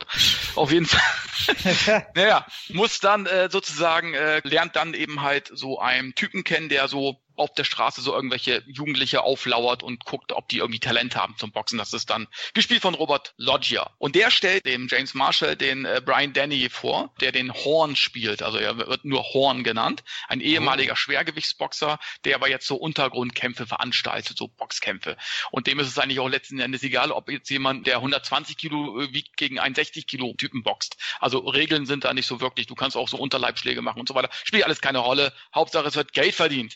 So, und äh, der übernimmt die Schulden sozusagen seines Vaters. Der wiederum muss aber fünf Kämpfe abliefern für ihn, sozusagen, ne? Weil er halt gesehen hat, äh, dieser Gerard Logia, dass er eben halt so Talent hat und so weiter. Und dann kämpft er und kämpft er und kämpft er und gewinnt auch seine Kämpfe. Und wie es dann eben halt so ist, Horn setzt ihn natürlich weiter unter Druck, sagt, hey, du musst weiter für mich kämpfen. Ich will nicht, dass du jetzt aufhörst und so weiter. Und äh, bedroht so seine Freundin und so weiter und so fort. Und wie es kommt, er muss dann auch gegen seinen besten Freund Cuba Coding Junior kämpfen. Der wiederum hat aber ein Trauma, so ein, so ein Hirnschaden, so wie Rocky in Rocky 5, was er eben halt in Rocky 6 nicht mehr hatte. So, so könnt ihr ungefähr, äh, ne? So, äh, und äh, darf nicht auf den Kopf geschlagen werden. Aber der will natürlich auch, hat auch eine Familie, hat auch ein kleines Baby, dieser Cu- Cuba Gooding Junior, und muss kämpfen und sagt, du musst gegen mich kämpfen. Und James Marshall sagt, nein, du bist mein Freund, ich werde niemals gegen dich kämpfen, ich werde dir niemals auf den Kopf hauen. Naja, dementsprechend kämpfen sie dann gegeneinander. Ich werde jetzt auch nicht spoilern, wie es ausgeht, aber sehr emotional, richtig geiler Kampf. Überhaupt sind die Kämpfe richtig cool und auch realistisch gestaltet. Und am Ende muss dann James Marshall gegen wen antreten? Gegen Horn. Brian Deney, der alte Mann im Leggings Scheiße. Im Leggingsanzug sozusagen, im Boxring, wo man jeder sagen würde, was für eine Scheiße, aber es ist glaubwürdig, weil der hat eine unmenschliche Kraft, dieser Horn. Ist wirklich ein ehemaliger Superboxer. Und äh, ja, dieser James Marshall ist ja gegen ihn so ein Hämpfling sozusagen, die müssen dann im finalen Kampf gegeneinander antreten.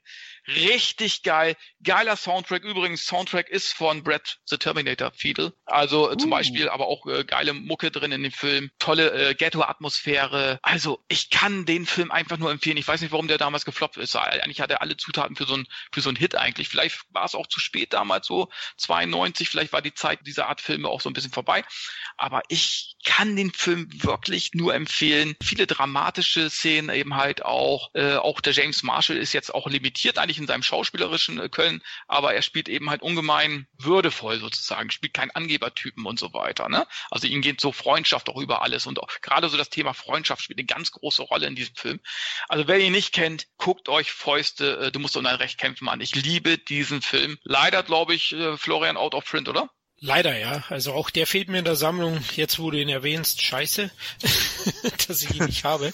Aber ich kann eigentlich das meiste, was du gesagt hast, zustimmen. Ich habe den damals im Kino gesehen. 1992 war ich 16 wow. oder so. Ja, genau. Ja, tatsächlich in der Spätvorstellung, weiß ich noch. Komisch, ne? Solche Sachen, die bleiben einem in Erinnerung. Hat mir auch sehr, sehr gut gefallen. Klar, der war dann angereichert mit der damals aktuellen Gang-Problematik auch. Deswegen auch dieses Ghetto, wo er dann mit seinem Vater hinkommt, wo natürlich dann der Soundtrack auch in Richtung Rap und Hip-Hop geht, was mir sehr, sehr gut auch gefallen hat. Ich finde, der Regisseur ist unglaublich interessant, ist nämlich der Roadhouse-Regisseur Rowdy Harrington. Roadhouse lieben wir ja, Kevin und ich. Ne? Ja, klar. Nur deswegen, der beste Film aller Zeiten. ja, genau, einer der besten. Aber die Kämpfe sind gut. Ja, James Marshall war damals ja schon hot. Er war ja der Twin mhm. Peaks Star zu der Zeit. Aber weiß gar nicht, wo der jetzt ist. Also, weiß ich nicht. Unterm Ring wahrscheinlich.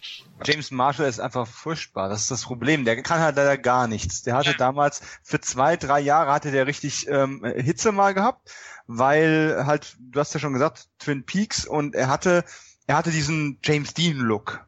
Und ja, alle genau. dachten, wenn der so brütend vor sich hinguckt, reicht das, weil das irgendwie so charismatisch und, und ausdrucksstark ist. Aber im Endeffekt der guckt halt immer gleich. Und das, das, das reicht halt nicht wirklich. Und dann hat man ihn halt in eine Frage der Ehre reingepackt und so ein paar Sachen hat versucht, einen Star aus ihm zu machen, aber es hat einfach nicht funktioniert. Ich finde zu Recht. Äh, ich habe Fäuste nicht gesehen. Alles, was ihr erzählt habt, muss ich ganz ehrlich sagen, sind alles Dinge, wo ich sagen will, nein, interessiert mich nicht, interessiert mich nicht, interessiert mich nicht, interessiert mich nicht. Aber ganz ehrlich, Brian Dennehy, der James Marshall ein paar auf die Fresse gibt, das Brian muss Brian Dennehy, der ist so böse, der ist so geil.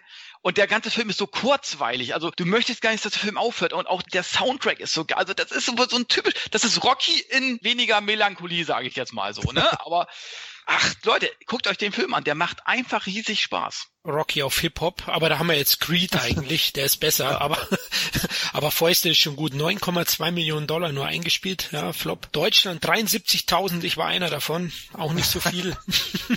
aber eben die Stärken finde ich auch die Darsteller. Cooper Gooding Jr. war ja noch nicht so bekannt, ne, zu der Zeit. Das war, Boys in the Hood hat er vorher gehabt, genau, aber ein Durchbruch, der kam ja erst dann mit Jerry Maguire, der endgültige, aber hat da auch sehr, sehr gut gespielt, finde ich auch. Und spielt schon ein bisschen Marshall an die Wand, da muss ich leider Dominik Dominik ein bisschen äh, recht geben. Also Marshall ist wirklich limitiert, das muss man auch sagen. Also aber für die Rolle reicht es. Ja, für die reicht es. Für die Rolle reicht es in dem Fall. Darum sage ich ja, ich, ich sage ja auch, er ist limitiert, aber die Rolle ist das völlig in Ordnung. Und äh, wie gesagt, das Thema Freundschaft ist eben halt sehr, sehr äh, toll aufgearbeitet in diesem Film. Und die Kämpfe sind auch einfach gut.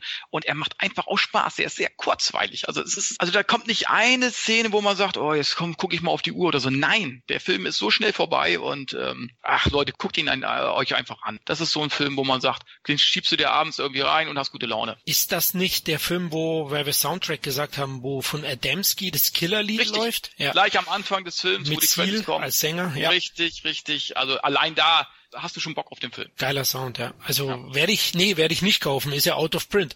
Bitte bringt ihn auf Blu-ray irgendjemand. den hätte ich jetzt richtig, hätte ich richtig Bock, den mal wieder zu sehen. Na, schade. Aber äh, schön, dass du ihn erwähnt hast, Kevin den im Kielwasser von Creed 2 rausbringen und noch mit Twin Peaks Star auf dem Cover werben. ja, genau. Das müsste doch gehen. Ja. Oscar-Gewinner mit dabei, im Himmels Willen. Der Creed aus den 90ern mit Twin Peaks Star. Bang! Also passt schon. Da kann man was machen.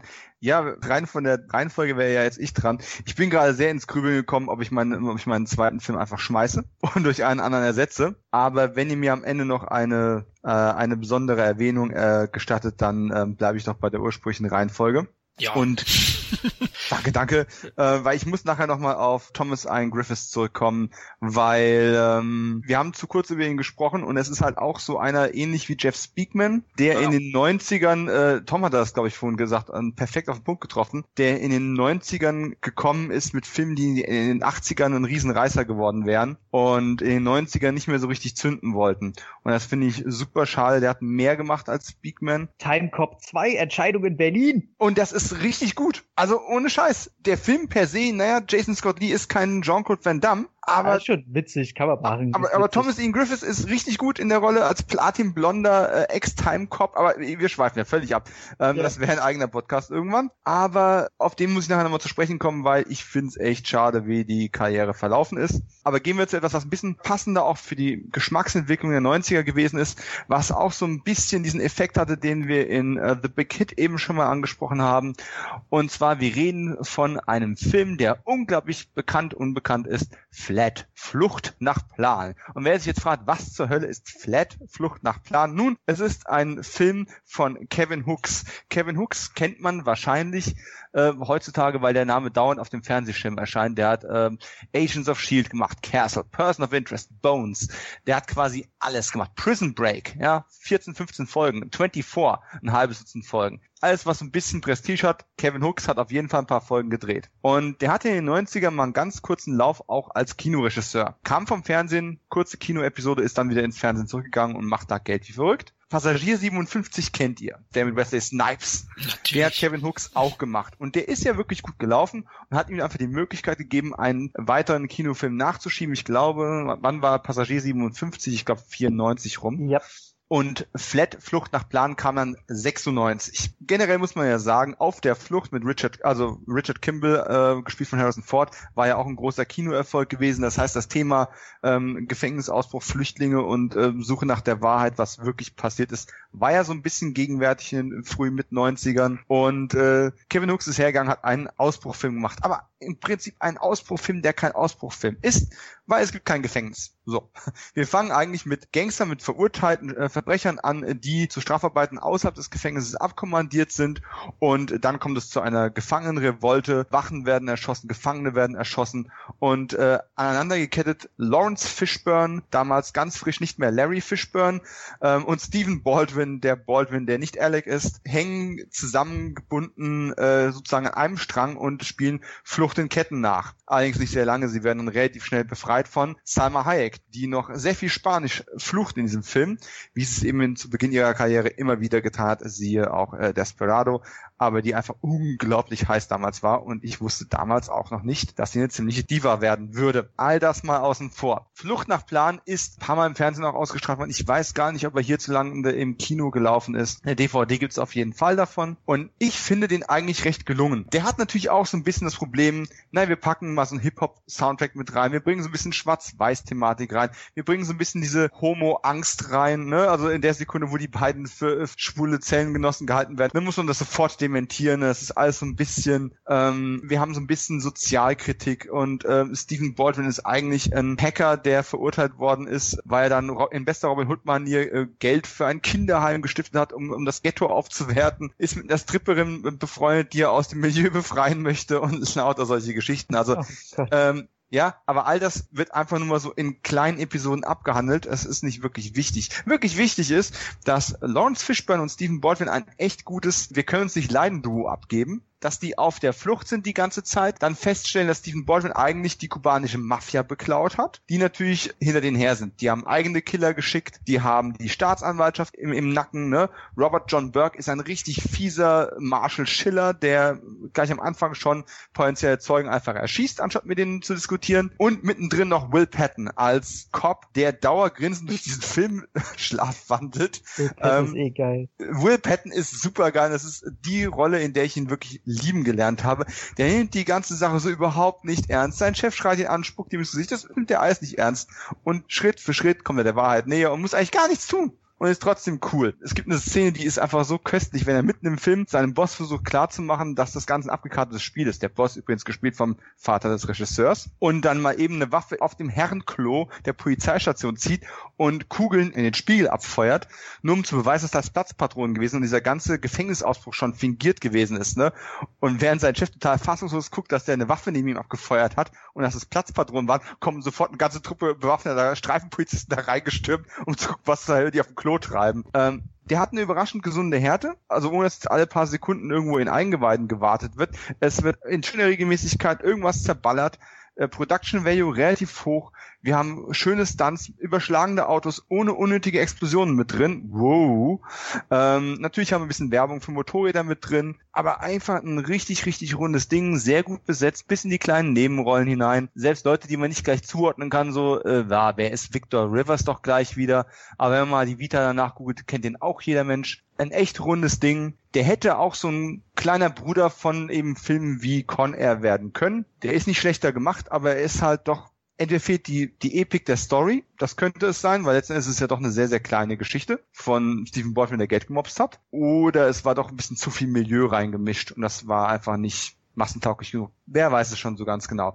Aber DVD nach meinem letzten Wissensstand für kleines Geld zu haben, ist so ein Film, den man sich definitiv mal reinziehen kann und den nicht so viele Leute kennen, obwohl eben ein extrem bekannter Cast eigentlich drin ist.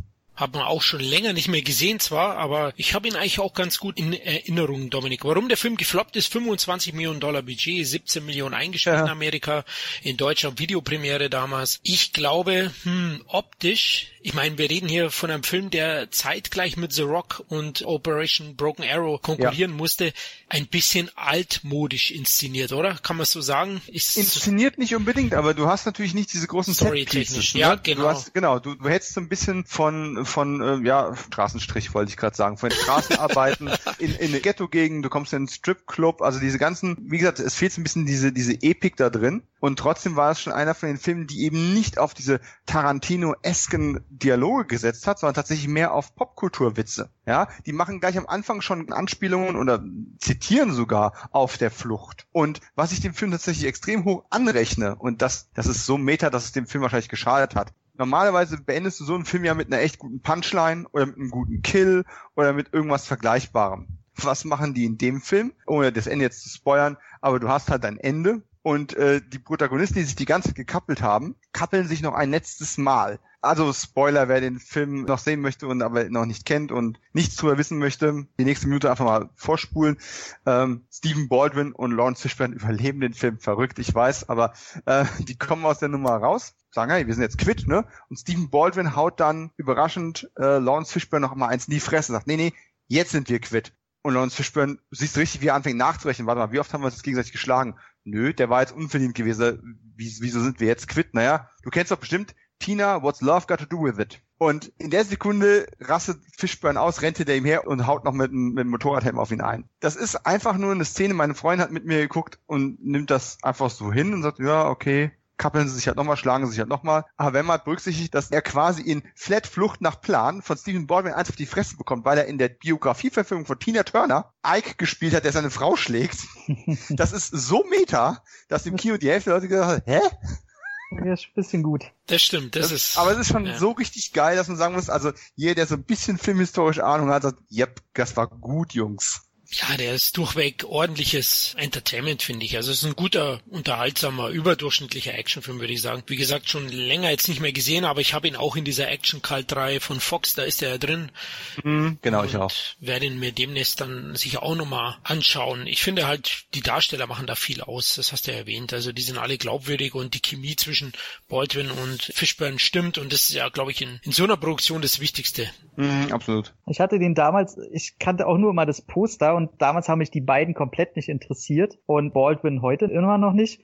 Und ich habe schon damals anfänglich meine Probleme mit Salma Hayek gehabt und da habe ich heute immer mehr. Ähm, die geht mir tatsächlich immer mehr auf den Sack. Aber tatsächlich möchte ich eigentlich alles sehen, wo Fishburne mitspielt, weil tatsächlich, obwohl der heute viel beschäftigt ist, habe ich das Gefühl, dass er immer noch von den Popcorn-Zuschauern unterschätzt wird. Ja. So, das ist immer noch halt, er ist der Matrix-Typ. Mhm. So, wo ich mal sage, Alter, nee, so er ist auch der Matrix-Typ, so rum. So, und mhm. wenn, wenn man denn mal überlegt, wo der auch vor kurzem erst überall schon, aber auch damals mitgespielt hat und mitkriegt, ey, alles, wo der irgendwie mitgespielt hat, ist richtig geiler Scheiß. Und er ist richtig geiler Scheiß. Also Absolut. von daher, Fishburne. Also ist auch echt gut in dem Film. Man muss auch sagen, neben der Action, die ich jetzt schon gelobt habe und der, und der Besetzung, der Film ist tatsächlich auch witzig. Also die Gags zu einem großen Teil funktionieren immer noch. Der Humor ist sehr, sehr gut gealtert. Diese Frotzelei von den beiden funktioniert gut. Ich bin absolut überhaupt gar kein Stephen Baldwin-Fan. Ich könnte wahrscheinlich gerade mal fünf andere Filme von ihm auflisten und ich wüsste nicht, ob ich irgendeinen davon gut finden würde. Das ist die Ausnahme. Nicht wegen ihm, aber weil die Chemie passt einfach. Wie bist du kein, kein Fan von Feuerstein Teil 2? Hm, nicht mal von Feuerstein Teil 1. Nee, bin ich auch nicht. Aber weil ja Dominik immer Star Trek Verbindungen herleiten kann, ich kann mal wieder eine Patrick Swayze Verbindung herleiten, denn Kevin Kevin Hooks hat nämlich Black Dog auch inszeniert. Ne? Es war, glaube ich, sein letzter dann großer Kinofilm, der ja leider auch ein Flop geworden ist. Oder ja, es ist sicher nicht der stärkste Swayze. Gute Autostunts hat er, Black Dog. Die hat er, ja. Definitiv. Ja, aber Flat eben auch. Ne? Das ist das Geile daran, wenn man mal berücksichtigt. Ich finde es auch einfach schön, dass dann gerade Kevin Hooks einfach unglaublich viel Prison Break gedreht hat, nachdem er einer seiner drei größeren Kinofilme eben ein Ausbrecherfilm auch gewesen ist. Ja, Kevin, was sagst du zu dem Film von deinem Namensvetter? Kann ich gar nicht mehr viel zu sagen. Ich weiß, dass ich den, glaube ich, mal aus der Videothek damals ausgeliehen habe, aber es ist auch schon, ich weiß gar nicht, von 96 ist der, glaube ich, oder so, ne? Mhm. Ich kann da echt nicht mehr viel zu sagen, aber äh, auf jeden Fall werde ich ihn jetzt nochmal nachholen. Ja, dann kommen wir zu meinem zweiten Film. Dominik hat kurz Motorräder erwähnt in Flat und da passt doch perfekt, dass ich einen Film vorstelle, der damals in den 90ern in der Biker-Actioner-Welle einer der bekanntesten Titel wurde. Ähm, Stone Cold, Kalt wie Stein von 1991. Ja, ich denke, einige Hörer werden den kennen. Er ist natürlich schon bekannter, vor allem in den 90ern, aber ich denke, mittlerweile wird er nicht mehr ganz so präsent sein, da er auch lange Zeit indiziert war. Jetzt mittlerweile nach Neuprüfung FSK 16 und ich finde ihn absolut sehenswert. Ich stehe eher auf diese Biker-Action-Filme. Vorab muss natürlich gesagt werden, ja, natürlich. Die bösen Biker sind alles verrückte, harte Hunde, die sich gegenseitig hinter Motorrädern herziehen, die Bierdosen von den Schädeln sich schießen und den ganzen Tag nur gegenseitig selber durchprügeln. Damit muss man eben leben. So sind die Jungs. Ich war auch mal in so einer Gang, nein, Schmarrn. Ist wohl nur ein oh Klischee. Das war die BMX-Bande, oder? äh, nicht gegen die BMX-Bande und nicht gegen Fahrradfilme. Nein, das war der Biker-Buchclub. nein, nein. Aber das ist halt eben so ein Klischee, das hier auch bedient wird. Zum Inhalt auch ganz einfach. Ich habe es ziemlich einfach heute generell mit Inhaltsangaben.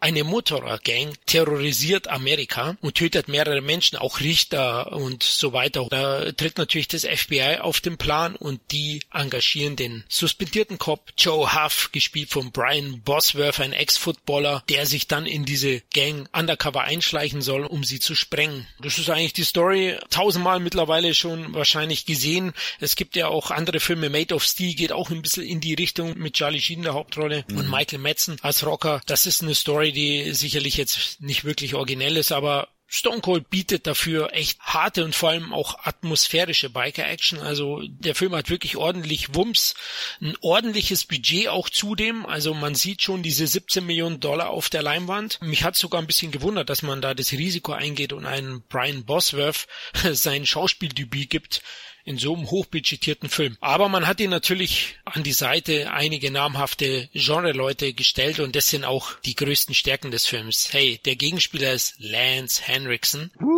Wer ist seine rechte Hand? Noch dazu William Forsythe. Also besser geht's nicht. Die beiden, Forsythe spielt so einen angedickten, schmierigen Rocker, so einen misstrauischen Wichser.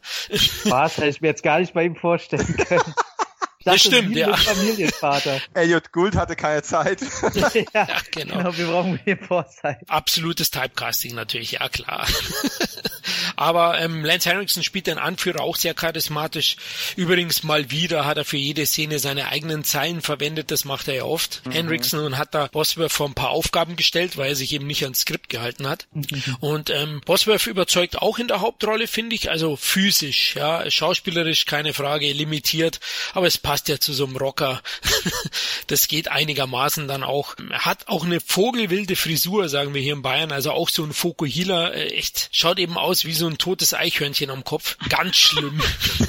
Aber die Action stimmt, wie ich erwähnt habe. Es gibt da wirklich auch geile Verfolgungsjagden, Schlägereien. Am Ende geht man dann noch eine Stufe höher. Da gibt's einige Explosionen. Hubschrauber kommt zum Einsatz. Ja, ein Gerichtsgebäude wird gestürmt. Und äh, Henriksen und Forsyth macht halt viel aus. Und über den ganzen Film weg hat er eine sehr, sehr gute Atmosphäre auch. Und wer auf Rocker, Biker-Action steht, kriegt mit Stone Cold wahrscheinlich mit dem besten Vertreter aus den 90ern zumindest. Das Genre kam ja damals groß auf. Trotzdem ein Flop Vielleicht lag es auch am Bosworth. Das kann ich mir schon vorstellen. Ich meine, er hatte überhaupt keine Fanbase im Hintergrund. 9,2 Millionen Dollar nur eingespielt. Bei 17 Budget, naja, nicht so viel. In Deutschland überraschend erfolgreich. Ascot hat den hier dann vertrieben und der hat 585.000 Zuschauer ins Kino gelockt. Also da merkt man schon, die Action muss funktioniert haben. Und das liegt natürlich an dem Regisseur des Films, Craig R. Baxley, der Mann von Dark Angel und Action Jackson. Der Mann hat drei echt geile Actionfilme in kürzester Zeit hintereinander gedreht. Die alle keine Kinoerfolge waren, komischerweise. Ja, keine großen. Also Action Jackson ja. war zumindest noch ein finanzieller Erfolg, aber ja, Dark Angel und Stone Cold, die haben dann erst auf Video Geld gemacht. Man muss ja auch sagen, in Stone Cold ist er nur eingesprungen. Ursprünglicher Regisseur war Bruce, oh Gott, der Name Mal Murph. Hard to Kill, der Regisseur von Hard to Kill, hat ursprünglich den Film gedreht, aber der ist wegen persönlicher Probleme, die er angeblich nicht kontrollieren konnte, gefeuert worden. Das sagt Brian Bosworth beim Interview gesagt. Und der wurde dann ersetzt von Baxley. Man brauchte natürlich jemanden, der sich im Genre auskennt und ähm, schnell dann auch diese vier Wochen, die schon gelaufen sind, nachholt, weil man dann vieles neu gedreht hat. Bosworth jammert da auch so ein bisschen, weil ähm, der Ansatz von vom ursprünglichen Regisseur Malmurph war, dass man doch seinen Charakter etwas tiefer beleuchtet mit der Familie, sein Kind und Schwester. Das ist ja am Ende jetzt völlig verschwunden in dem Film. Gut, ich weiß nicht, ob Bosworth das überzeugend hätte spielen können. Sei mal dahingestellt. Aber vier Millionen Dollar wurden da schon verprasst. Die musste man neu drehen, diese Szenen großteils. Aber Baxley macht da echt einen riesen Job, muss man sagen. Der Film hatte auch ein paar Schnitte in Amerika. Er war im ersten Schnitt NC-17 und wurde dann nochmal mehrfach gecuttet, bis er dann ein R-Rated in den USA erhalten hat. Ja, heutzutage eben mittlerweile ab 16, früher in Deutschland indiziert, wie fast jeder Actionfilm, wo William Forsythe mitspielt. Das lag wahrscheinlich an ihm. Der übrigens den Film zeitgleich mit Deadly Revenge gedreht hat und äh, in die beiden Sets hin und her gefahren ist. Er hat jetzt auch nicht die Riesenrolle in Stone Cold, ist eben nur der, der Handlanger von Henriksen, aber er liefert ja in beiden Filmen. Also Deadly Revenge haben wir am Anfang schon erwähnt, ist auch so ein richtig geiler 90s Actioner und wahrscheinlich der beste Seagal. Beste Seagal-Film, ganz Ja, klar. auf jeden Fall. Und Stone Cold, wie erwähnt, ist für mich einer der besten Biker-Action-Filme überhaupt. Klar, die Story, reden wir nicht drüber, ist einfach gehalten. Hier geht es formal um die Biker-Szene und knallharte Action. Kennt ihr den? Klar. Ja, klar. Ne, ich kenne Selbstverständlich. nicht. Also Lance Henriksen Sammlung, das ist natürlich klar, dass ich den Film dann habe. Wobei ich sagen muss, also Henriksen, auch wenn ich da jetzt voreingenommen klingen mag, ist großartig in dem Film, bestes Schauspiel. Wenn ich den aber vergleichen wollen würde, äh, also Stone Cold mit Made of Steel, würde ich wahrscheinlich Made of Steel besser finden per se, weil Michael Madsen und Charlie Sheen als Gegenpole auf einem ähnlicheren Level sind. Und ähm, Henriksen und Forsyth auf der einen Seite zu haben und Brian äh, auf der anderen Seite, boah, das ist halt echt hart. Also ich finde ihn tatsächlich charismatisch wie ein Stück Knetmasse, ähm, mit einer schlechten Frisur. Der Film an sich ist, der ist coolish, der ist okay, ähm, hat coole Action, ähm, das ist halt so, ja, Kids Nate, das ist jetzt früh, die früh 90er Variante von Sons of Anarchy, ne, mit viel Fukuhila und weniger Sexappeal. Ich gucke ihn als, als Henriksen-Fan immer mal wieder gern, aber Brian Bosworth, hübsche Tochter, schlechte Frisur, limitiertes Spiel. Das zieht so ein bisschen runter für mich leider. Obwohl es auch einer der bekannteren Henriksen-Filme aus den 90ern ist. Also neben den ganzen Sci-Fi-Horror-Dingern, ne? Also gerade aus der Action-Schiene wahrscheinlich neben äh, einem gewissen Van Damme-Film Harte Ziele. Wahrscheinlich das bekannteste, was er dahingehend gemacht hat. Ist okay. Sollte man als Action-Fan sowieso gesehen haben. Sag mal, ist der zweite Teil, ist es der wirkliche zweite Teil oder ist es so Name-Dropping? Name-Dropping.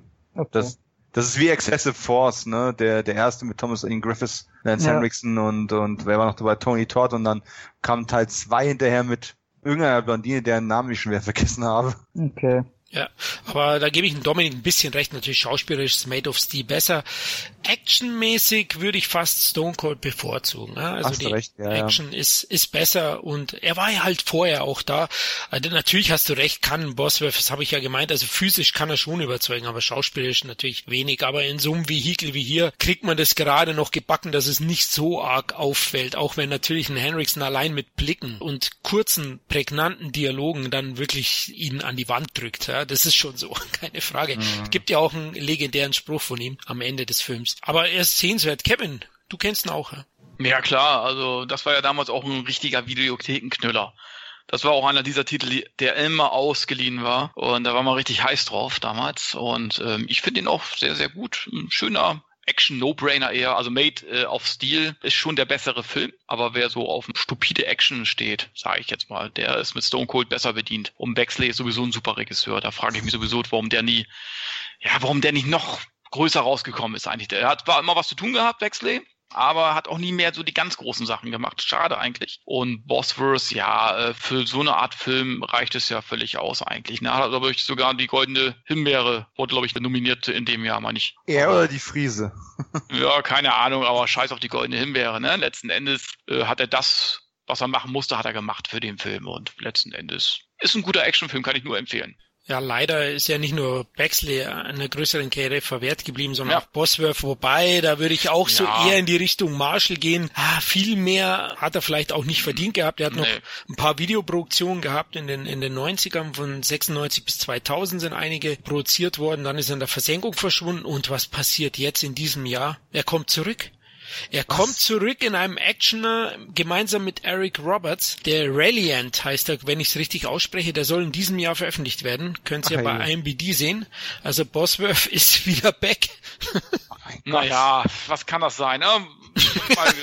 Ein Meisterwerk, verdammt nochmal. Ich meine, meine Roberts ist ja, spricht ja auch nicht immer für Qualität, sage ich jetzt mal, Eric Roberts. Der ist ja auch überall dabei eigentlich, ne? Ja, der, mag, der mag ein Arsch sein und, und ein bisschen overacten, aber der, der spielt schon ordentlich. Ja, ja, das kann man nicht absprechen, ja. ne? Obwohl er sich seine Texte äh, ja auch nicht mehr merken kann, angeblich. Muss jetzt auch immer ablesen, aber ähm, ist trotzdem charismatischer Schauspieler, macht auch jeden Film irgendwie noch ein bisschen besser. So ist es ja nicht, ne? Aber gut, okay. Also ich, da verspreche ich mir jetzt nicht so viel von. Gut, immerhin ist auch Herkules dabei, Kevin Sorbo. Ja, uh, auch hier mit. Ja, dann ist es ja doch Big Budget. Weil jetzt noch Danny Trejo dabei ist, haben wir alle. Nein, so weit will ich nicht gehen. Das war's dann auch mit dem bekannten Namen. Aber ich wollte es mal erwähnt haben, weil ich selber überrascht war, dass er da mal wieder vorkommt. Er hat ja zumindest in den 2000er noch so ein paar Nebenrollen gehabt. Bosworth, das hat ihm besser gestanden. Zum Beispiel in Free Kings ist er aufgetreten und in meinem allerliebsten Adam Sandler Film, nämlich Spiel ohne Regeln. Da spielt ja, er auch mit. Ja, er spielt natürlich einen Footballer. oder einen knallharten Wärter in der Richtung, der Football spielt. Das kann er natürlich am besten. Aber ich finde, da hat so im Vergleich, so, ich meine, äh, John Cena ist jetzt Wrestler und kein Footballspieler, ne? Aber ich sag mal so, mhm. im Vergleich, so von den Typen her, ist ein John Cena, hat durchaus mehr Charisma und hat sein Charisma auch gesteigert in den letzten Jahren. Auch. Natürlich, ja, klar, mhm. brauchen wir nicht drüber reden. Aber Stone Cold ist so typisch 90er, deswegen hatte ich ihn ausgewählt und wollte auch ein bisschen die Biker-Action-Filme mit reinbringen, die ja in den 90ern dann schon äh, sehr präsent waren. Im selben Jahr, glaube ich, war noch Harley Davidson in The Marlboro Man, der auch wahrscheinlich sogar inhaltlich besser ist als Stone Cold. Allein wegen den beiden Darstellern. Ach, scheiße, ich liebe Don Johnson und Mickey Rourke. Ah, Don Aber Johnson. gut, das sind zwei, mhm. zwei Typen, ehrlich, oh, herrlich. Wollt ihr euch ein Zimmer nehmen? ja, sollte ich. Don Johnson, ja, klar, natürlich. Auf jeden Fall, ja. Gut, also Stone Cold. Schaut ihn euch an, wenn ihr ihn noch nicht gesehen habt. Ihr bekommt ihn für relativ kleines Geld. Also ich glaube, so für 12, 13 Euro kann man die Blu-ray bekommen von NSM mittlerweile. NSM, ne? Auch so ein bisschen Schweine ich finde, jetzt geht's, nachdem das Mediabook ja nach dem Mediabook auch eine normale Veröffentlichung kommt, finde ich, ist es in Ordnung. Also. Aber die hauen immer so, so nix an Auswertung, also da gibt's immer keinen Bonus, kein Nichts und das äh, stimmt. Ja. die Amari-Version, die dann rauskommt, die sind dann auch immer teurer als ihre normalen Pendants und kosten dann meistens auch mal irgendwie 14 Euro oder so von irgendwelchen Titeln, wo halt auch nix drauf ist. Ich würde mal sagen, Leute, hört euch los. Ich hasse nix drauf. Ja, nix drauf ist scheiße. Ist wie eine ja. Pizza mit nix drauf. Genau, das ist ja Pizza Margarita. Ich meine, wer macht denn sowas? Wer hat das, wer hat das erfunden? Und Jeder packt auf eine Margarita irgendwas rauf. Aber richtig. ich kann ja selber kein Audiokommentar hier so schnell aufnehmen. ja, aber das ist tatsächlich ein guter Punkt, ne? Das macht Turbine zum Beispiel an der Stelle irgendwie, finde ich, auch charmanter. Ähm, die schaffen es, einen absolut unterdurchschnittlichen Film wie American Werewolf in Paris so voll zu packen mit geilem Scheiß, dass ich das dringende Bedürfnis habe, diesen Film unbedingt kaufen zu müssen. Habe ich hier auf Me Mediabook. Ja, obwohl, ich weiß, du Sack. Obwohl der Film echt nicht so prall ist, aber die Auswertung ist halt so geil. Turbine, wir lieben euch einfach. Absolut. Küsschen. Ja, hier muss aber auch noch Koch Media äh, gelobt werden, die es sehr ja, ähnlich machen, ne? Komplett. Und Splendid. Splendid macht gute Preis-Leistungsverhältnisse. Ja, aber das vielleicht kann man ja. NSM nicht ganz vergleichen, sind vielleicht kleiner. Ich bin jetzt nicht so in deren Strukturen drin. Das ist. Das ist mir scheißegal. ja, ich, ich könnte schon aus dem Nähkästchen plaudern, dass es gar nicht so einfach ist, wenn man von, von Majors, gut, den Fall von Stone Cold ist es nicht so, aber bei ein paar MGM-Titeln kann man nicht einfach so Bonusmaterial aufpacken, ohne dass der Major da drüber schaut. Und das ist manchmal sehr, sehr aufwendig und dauert Monate. Siehe die Veröffentlichung, wo Kevin und ich gemeinsam mit Christoph einen Audiokommentar eingesprochen haben für die zwei MGM-Titel Der Schläger von Brooklyn und Eve 8. Ja, bis das alles durchgeht, da musst du jedes einzelne Cover von denen äh, freigeben lassen in Amerika und das dauert manchmal Wochen, Monate. Ja, völlig okay, ja. aber dann bringt man halt kein Mediabook mit nichts drauf für solche Preise raus. Sehe ich auch so, ja dann kann man eine, eine günstigere Variante bringen, die trotzdem noch einen, einen Sammler-Appeal hat in irgendeiner Form. Ne? Ähm, für diese für diese Lizenzgeschichten und Absegnungen kann keiner was. Äh, ich habe da auch schon äh, Erfahrungen bei wesentlich kleineren Sachen gemacht. Ne? William Shatners Tech War. Wer hätte gedacht, dass es da Diskussionen drüber geben würde? Aber die haben sogar korrekte Credits, die aus den Film übernommen worden sind, abändern wollen, weil contractual hätten wir eben Schreibfehler reinbauen müssen okay. Ähm, also das sind Sachen, das kann man manchmal nicht ganz nachvollziehen, aber dann muss eben das Preis-Leistungs-Verhältnis irgendwo angepasst werden. Unglaublich, ja. Ja, NSM sollte eigentlich die Filme mit Audiokommentaren vom CET veredeln vielleicht, oder? Wäre das ein Vorschlag? Selbstverständlich. Jeder sollte das machen. okay, alles klar. Äh, eins wollte ich noch kurz sagen, weil ein sehr bekannter Name noch mit Stone Cold in Verbindung gebracht wird, ist Michael Douglas. Der war ausführender Produzent des Films, wollte aber keinen Credit haben. Weiß ich nicht, ob er sich geschämt hat für den Film oder. aber er war Produzent von Stone Cold, immerhin. Hm. Bei Van Damme wollte er den Credit. Mehr sage ich nicht, Double Impact. Ja, wegen Van Damme halt. Keine Ahnung. Ähm, genau, kam ungefähr zur selben Zeit raus, ne? Also die beiden Filme. Mm, da hat er so ein ja. bisschen produziert in Richtung Action-Genre, auf jeden Fall. Gut, Tom, ich glaube, du bist dran. Ja, und zwar mein letzter ist auch wieder von 98 und dadurch eine kleine Perle, dass eine ungeschnittene Auswertung immer noch auf sich warten lässt. Gab es weder auf VHS noch auf DVD noch auf Blu-ray. Und zwar ist die Rede von Star Force Soldier. Wobei der Star Force, ich glaube, nur in ein, zwei Ländern heißt. Selbst bei IMDb heißt er mittlerweile auch nur noch Soldier. Und das ist äh, von 98 ein Science-Fiction-Action-Film mit Kurt Russell, der sich mit 52 Jahren für 20 Millionen Dollar Gage einen krassen Buddy antrainiert hat. Also dafür, dass er da schon so alt war, hat er nochmal richtig losgelegt und er sagt selber, oder so steht es jedenfalls geschrieben, dass er so gar nicht so wirklich Bock drauf hatte. Er hat sich bei den Dreharbeiten auch so ein bisschen verletzt und hat aber trotzdem durchgezogen, weil er natürlich unbedingt die 20 Millionen haben wollte. Wer kann es ihm verdenken? Er spricht in dem Film auch nur 104 Wörter, glaube ich. Heißt, er hat irgendwie für, naja, er hat sehr viel Geld bekommen für jedes Wort. Es geht darum, dass er zu einer Truppe von Soldaten gehört, die seit Kind an also die Rede ist hier, dass es davon, dass 1996 angefangen hat. Der Film spielt im Jahr 2000. Äh, das ist jetzt noch wichtig, weil wir da später noch zur Sprache kommen. Ach, keine Ahnung, 38, 46, mir egal. Jedenfalls werden die von Kind an trainiert. Also schon als Kleinkind müssen die sich angucken, wie irgendwelche Hunde Wildschweine zerfleischen. Jeder, der da die Augen schließt oder weggucken will, wird sofort wieder mit dem Kopf hingezogen und du guckst gefälligst und von klein an geprügelt und also die werden richtig getriezt. Und der Film macht auch keine Gefangenen. Äh, du siehst, wie die mit 13 oder so eine Strecke laufen müssen und einer bleibt so ein bisschen zurück, weil er es äh, nicht schafft, so wirklich mitzuhalten. Da fahren die dann mit dem Auto davor, wird die Knarre gezogen, er wird erschossen.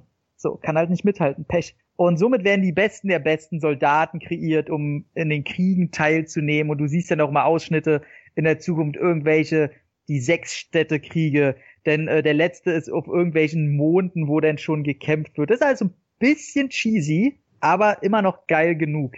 Ähm, der Film ist von Paul W. S. Anderson und jetzt können ja, werden ganz viele aufstehen und sagen, der macht doch diese scheiß Resident Evil Filme. Ja, macht er und die sind auch scheiße. Aber vor dieser Resident Evil Ära konnte man immer noch so Glück haben, dass er was Gutes macht. Ich meine, Event Horizon, guter Film. Alien vs. Predator als Popcorn-Vehikel immer noch machbar, sag ich. Und yep. Death und Death Race ist immer noch schön hartes Männerkino einfach. Und der ist nicht scheiße. Also er kann schon Popcorn machen. Und genau da fällt jetzt auch der Film rein, wie gesagt, vor 98 hat er gemacht, nachdem auch Mortal Kombat gestartet ist und man hat ihm dann ein bisschen was zugetraut. Ist ein Flop gewesen an der Kinokasse, sollte eigentlich ein zweiter Teil kommen. Die Prämisse des Films ist jetzt allerdings, dass die, die Besten der Besten, sollen ausrangiert werden. Denn es gibt eine neue Art von Soldaten und diese werden schon per DNA-Verbesserungen kreiert. Heißt, die kommen schon geil jetzt wollte ich irgendwas ekliges sagen, aber die sind schon bei der Geburt ziemlich cool, sag ich mal. und äh, da ist auch der gleich am Anfang, nachdem Kurt Russell und seine Truppe eingeführt werden als die coolsten der besten Soldaten und sowieso, werden die neuesten vorgestellt, wobei der Anführer quasi oder die Hauptperson der neuen Soldaten Jason Scott Lee ist, den man damals noch am ehesten kannte aus der Bruce Lee Verfilmung, die Bruce Lee Story. Und der zeigt gleich mal Kurt Russell, wo der Hammer hängt. Also egal, wie gut die kämpfen, wie gut die schießen, Ausdauer, er lässt Kurt Russell irgendwie loslaufen, 15 Kilometer soll die rennen, Jason Scott Lee 20 Minuten später und der überholt ihn noch mit einer Leichtigkeit. Danach geht's an die Ketten hoch und Jason Scott Lee braucht noch nicht mal seine Füße dafür, der zieht sich einfach an seinen Händen hoch, macht danach drei der anderen Soldaten platt und die dachten auch, dass Kurt Russell dabei gestorben ist. Die Soldaten werden einfach auf einem Müllplaneten, äh, die Leichen einfach abgeladen. Kurt Russell lebt noch und muss sich jetzt integrieren bei einer Menschenansammlung, die so ein bisschen, ja, das Ganze mutmaßt so ein bisschen wie so Flucht aus Absalom, zu dem wir vielleicht noch kommen, oder so ein bisschen Mad Max an. So eine friedliche, die halt da lebt, auf einem unwirtlichen Planeten, ohne Technik und so weiter. Und das wird dann jetzt nicht irgendwie zu so einem Sozialdrama, wo er sich integrieren muss, wir sind hier immer noch bei Paul W.S. Anderson, sondern diese neuen Soldaten kommen wieder, weil dieser Planet genutzt werden soll als erster kleiner Auftrag, den sie auf dem Feld bestehen sollen. Und die wissen natürlich nicht, dass da Menschen sind, die können sich nicht wehren, aber sie haben natürlich noch Schweinebacke Kurt Russell, der in ein Mann-Armee, Armee, ein Mann-Armee-Manier, so rum, oh, bitte sag das dreimal hintereinander. Ähm, Lieber nicht. Äh, die natürlich dann platt macht, weil er hat die Felderfahrung, er ist noch der, der eher Mensch geblieben ist. Also richtige Klischeekiste, wohin man sieht und er klaut auch halt wirklich aus allen Bereichen. Aber das macht er halt geil. Und der Film ist schön brutal, also man sieht Kopfschüsse, man sieht Sachen, die irgendwie halt weggefetzt werden, Beine fliegen weg. Das ist alles sehr schön. Menschen zerfetzen auf beste Manier.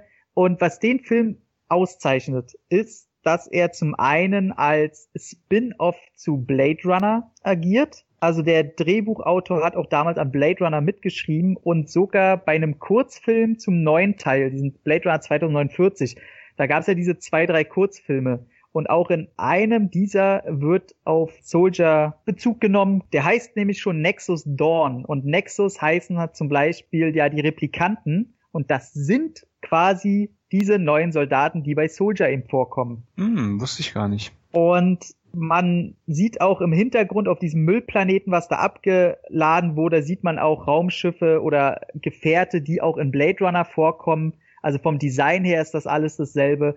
Und wenn man darauf achtet, wo Kurt Russell mitgekämpft hat, das wird so in so einem Computerscreen aufgelistet, sind da zum Beispiel auch die zwei Aufträge drin, die, wie heißt er, Blade Runner 1? Harrison Ford? Nee, nee, Bösewicht. Ach so, ähm, oh Rutger Hauer. Rutger Hauer, ja. Äh, der spricht da auch von zwei Einsätzen, wo er war, die erwähnt er kurz, und das sind dieselben Einsätze. Also es wird hier und da Bezug genommen und es soll ganz klar in dieser Welt äh, stattfinden, wo auch Blade Runner stattfindet. Ist halt auch derselbe Drehbuchautor, wie gesagt. Ähm, das ist ganz interessant und dadurch sieht man das äh, in einer ganz anderen Form und hätte der Film Erfolg gehabt, sollte auch Kurt Russells Figur auf Harrison Ford treffen in einer Fortsetzung. Hat natürlich alles nicht stattgefunden, ohne dieses ganze Blade Runner Gedöns hat der Film aber auch einfach den Vorteil, der hat kein Fleisch. Also von Anfang bis Ende schon die Einführung von den Soldaten ist geil, das ist schön brutal und nimmt nicht Rücksicht auf irgendeine typische Otto Normalgucker, sondern der ist hart, der hat recht böse Bilder und auch Figuren, die man recht gern hat, sterben in dem Film. Und das ist eigentlich alles ganz nett. Und wie gesagt, die Action passt, der ist schön hart. Gary Busey hat eine wunderbare Rolle. Den liebe ich immer, wenn er wiederkommt mit, also mein Daddy hat damals gesagt. das ist einfach sehr schön und ein, ein Jason Isaacs mit einem schönen, typisch französischen Pornobalken, der einfach nur, genau, also spielt er halt aber auch, der einfach nur genervt ist von Gary Buseys Daddy-Sätzen. Und zwischendurch haben wir noch einen Sean Pertwee, der gerade äh, ein bisschen mehr Bekanntheitsgrad hat durch äh, die Rolle des Alfred Pennyworth in der Gotham-Serie, äh, wo er auch eine sehr coole Rolle hat, der hier recht ähnlich agiert. Der spielt auch mit. Somit ist das alles ziemlich geil. Der Showdown, der Zweikampf gegen James Scott Lee und Kurt Russell ist cool.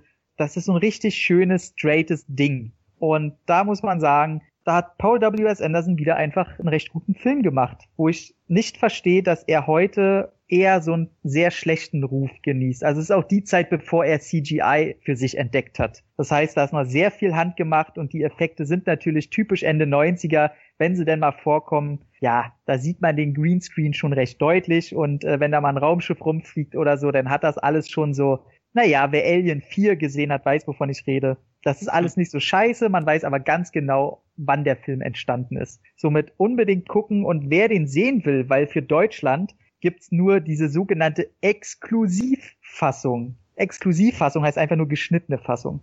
Also darauf nicht achten, auch nicht, äh, wenn der ab 18 ist. Der ist in der 16er Fassung irgendwie, glaube ich, ganz eklig acht bis zwölf Minuten geschnitten oder so. Pfui. Und, und diese Exklusiv Fassung, äh, die ist immer noch 50 Sekunden äh, geschnitten an den härtesten Stellen.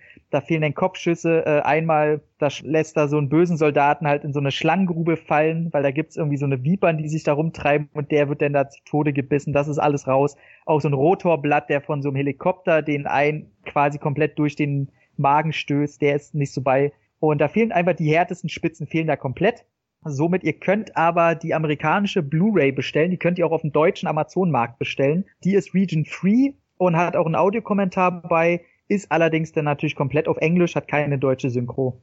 Braucht man aber auch nichts, weil wie gesagt, Kurt Russell spricht in den ganzen Film 104 Wörter und äh, den Rest, den versteht man mehr als gut, selbst wenn man Englisch nicht so bemächtigt ist. Kennt also ich hatte den mal tatsächlich auch deutsch uncut, weil Was? das war wie bei John Rambo, der, der kam irgendwie so ein, zwei, drei Wochen lang wurde der auf den Markt geschmissen uncut, auch Star Force Soldier. Und da habe ich mir den gekauft und habe ich den irgendwann mal ausgeliehen und habe ihn nie wieder zurückgekriegt. Also derjenige freut sich wahrscheinlich, der den immer noch hat. Ich weiß gar nicht mehr, an wen ich den ausgeliehen habe. Auf jeden Fall ist der Film ziemlich geil und der wird stumpfer gemacht, als er letzten Endes ist, weil der hat schon irgendwie eine coole Aussage und mhm. sieht doch immer noch toll aus, meinen Augen zumindest. Also ich kann also, wirklich nur empfehlen. War echt überrascht tatsächlich auch von Kurt Russell, ja. weil man hat ihn zwar in Actionrollen gesehen, aber für den Film hat er ja sicher wirklich auf Muskelberg trainiert. Ja. Gerade wenn er da steht und einfach nur, weil er kann ja mit den Emotionen in dem Film nichts anfangen. Das erste Mal in seinem Leben kommt er mit Emotionen in Berührung. Mhm. Sehr, sehr schöne Szene, als er zum ersten Mal umarmt wird und er halt fast eine Panikattacke bekommt und einfach nur zu zittern anfängt und gar nicht weiß, was das soll. Äh, sehr schön und er haut einfach mal mit blutigen Fäusten auf einen äh, Benzintank ein. Das ist einfach so eine schöne Szene. Und ich muss auch sagen, ähm, ich habe mir jetzt auch viele Kritiken im Netz durchgelesen, wo auch sehr oft äh, die Rede ist von stumpf. Mhm. Und finde ich halt, wie du auch sagst, komplett ganz und gar nicht. Nee, der hat schon äh, ein bisschen Tiefgang auch, äh, gerade was so seine Figur des, des Kurt Russell äh, betrifft. Also ähm, ich finde den wirklich auch äh, ziemlich, ziemlich gut. Also ich ärgere mich heute noch, dass ich diesen Film nicht mehr habe. Mhm. Und ich warte wirklich sehnsüchtig auf eine Uncut-Veröffentlichung in Deutschland. Ja, weiß auch nicht, wo da das Problem liegt, weil ja, der ist zwar schon härter und die ab 18 verdient er absolut, also der ist schon ja, ist eine schöne Härte, aber der ist jetzt nicht härter als irgendwas anderes. Naja gut, auf der anderen Seite, wenn man die, die ähm, codefreie Blu-ray bestellen kann, ja, ja dann also kann ohne man, Probleme. Man, ja, man hat ja eine Alternative. Genau, also halt nur die deutsche Synchro kriegt ja. man nicht. Ich guck gerade mal wegen dieser deutschen ungeschnittenen DVD, da sehe ich hier halt nur ein Bootleg. Aber die gab's auch echt sehr witzig. Also, also habe ich wirklich ganz normal im Geschäft, gerade als er rauskam, das muss noch in die mhm. 90, also da auch DVD gerade erst auf dem Markt eigentlich so richtig, ne? Ja, ja, genau. Äh, zu der Zeit. Wann war der, Und, 98? Ja, ja, mhm. genau. Und da habe ich ja. den gekauft und da stand auch Uncut drauf und war auch uncut. Und äh, den habe ich irgendwann mal verliehen, aber war weg. Da ärgere ich mich heute noch drüber. Scheiße. Ist bei mir genauso. Der Film, man sieht ihm das Budget an, 60 Millionen Dollar Budget. Das ist schon mhm. Wahnsinn gewesen. Und, Wovon äh, Kurt Russell 20 Millionen ja, bekommen hat. Unglaublich. Wow. Aber man sieht es schon handwerklich und technisch dem Film an, dass er viel Geld gekostet hat, weil atmosphärisch ist er echt super. Also diese trostlose Kulisse da auf dem Planeten und Ausbildung ist echt top. Ich finde auch, der wird zu Unrecht kritisiert, dass es ein reines Actionfeuerwerk ist, denn die Charakterentwicklung von Russell und auch die interessanten Ansätze, sind sie soweit heutzutage heutzutage hergeholt? Geht es irgendwann nicht in so eine Richtung? Wie werden Soldaten zukünftig gemacht werden? ja gut, ist viel hätte, aber das finde ich alles interessant an dem Film und scheiße, ich habe ihn auch nicht. Also würde ihn auch gern irgendwie mal uncut mir holen. Vielleicht gehe ich dann über auf die Code Free. War aber auch eine harte Phase dann für ähm, Kurt Russell gewesen, ne? der ja so Anfang mit 90er so mit Stargate noch was hatte, was recht gut gelaufen ist. Aber auch Tombstone war schon so ein bisschen schlimmer Schlingern. Der hat ja ein paar coole Filme gehabt in der Zeit noch, die aber dann eben alle Breakdown lief nicht so prall. Flucht aus LA ist ja ein bis heute etwas zu Unrecht gehasstes äh, John Carpenter Sequel zu einem Kultfilm. Ähm, und dann kam Star Force Soldier eben hinterher, ne? Beide so ein bisschen futuristisch angehauchte. Ja, da war schon ein paar Jahre auch Sense. Ich glaube, da kam dann drei, vier Jahre auch gar kein neuer Film mehr raus, bevor er Crime is King und so, so ein paar Sachen dann gemacht hat wo er dann für diese, von diesen Budgets und vor allem von diesen Gehältern auch wirklich komplett weg war, ne? Genau, er hat dann drei Jahre hat er Pause gemacht äh, und dann kam Crime is King, richtig. Und dann war er ja, ich glaube, das war so dieser, dieser Schweif von, äh, er ist der Actionheld, der alleine einen Film stemmen kann, zu altender Nebendarsteller respektive er wurde ja auch nochmal Hauptdarsteller in Death Proof, der ja aber auch der am schlechtesten wahrgenommene Tarantino-Film ist, den es bis dato gibt. Und das war ja so ein bisschen dann auch wieder seine, seine Rückkehr. Er hat zwar ein paar Filme zwischendrin gemacht, aber das war alles nicht so der Knaller und auch nicht so erfolgreich. Aber seitdem macht er ja in schöner Regelmäßigkeit kommen so mindestens einmal im Jahr irgendwas Cooles raus. Manchmal auch richtig coole Sachen wie Bone Tomahawk. Mhm. Und mal gucken, was jetzt noch ich meine, mit Guardians und mit Fast Furious hat er ja auch ein paar richtig gut bezahlte Jobs wieder bekommen. So Deepwater Horizon und sowas und also ja der ist schon, ist schon immer noch hart dabei. Ja, ich liebe Russell, auch für seine Bodenständigkeit, die er irgendwie darstellt. Und mhm. er ist einer meiner Lieblingsschauspieler. Er hat halt auch nicht mehr Carpenter im Rücken, der am Anfang seiner Karriere auch viel Ruhm eingebracht hat. Wobei. Ja, was ein Dream Team. Ja, zum Beispiel Big Trouble in Little China liebe ich heute noch. Viele sagen, er wäre angestaubt mittlerweile, aber Quatsch. Ah, ich mag den. War ja auch ein Flop, ne? Also. Ja, aber der wird immer besser. Ja, der wird immer auch. besser. Ja, aber Russell hat schon eine Wellenbewegung in der Karriere drin drin gehabt. Also war nie so, so ein Tom Cruise, ne? Also in die Richtung.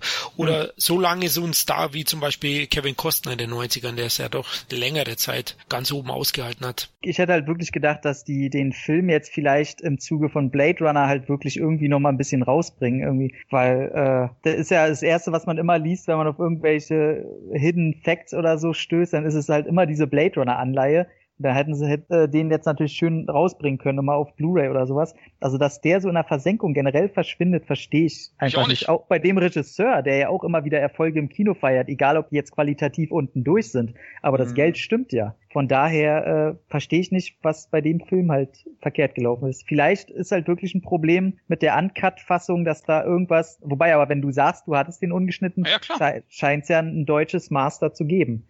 Und selbst wenn fehlende Synchrostellen könnten an der Stelle jetzt nicht das Problem sein, ja. mit der Dialogdichte, die da vorherrscht. Äh, also es bleibt für Kurt Russell halt einfach mal zu hoffen, dass äh, er jetzt nach John Carpenter eben mit Tarantino nochmal einen neuen ähm, Traumregisseur hat, mit dem der gut zusammenarbeitet. Letzten Endes finde ich halt schon geil, dass Death Proof ja wirklich so ein bisschen als der Tarantino-Flop gilt.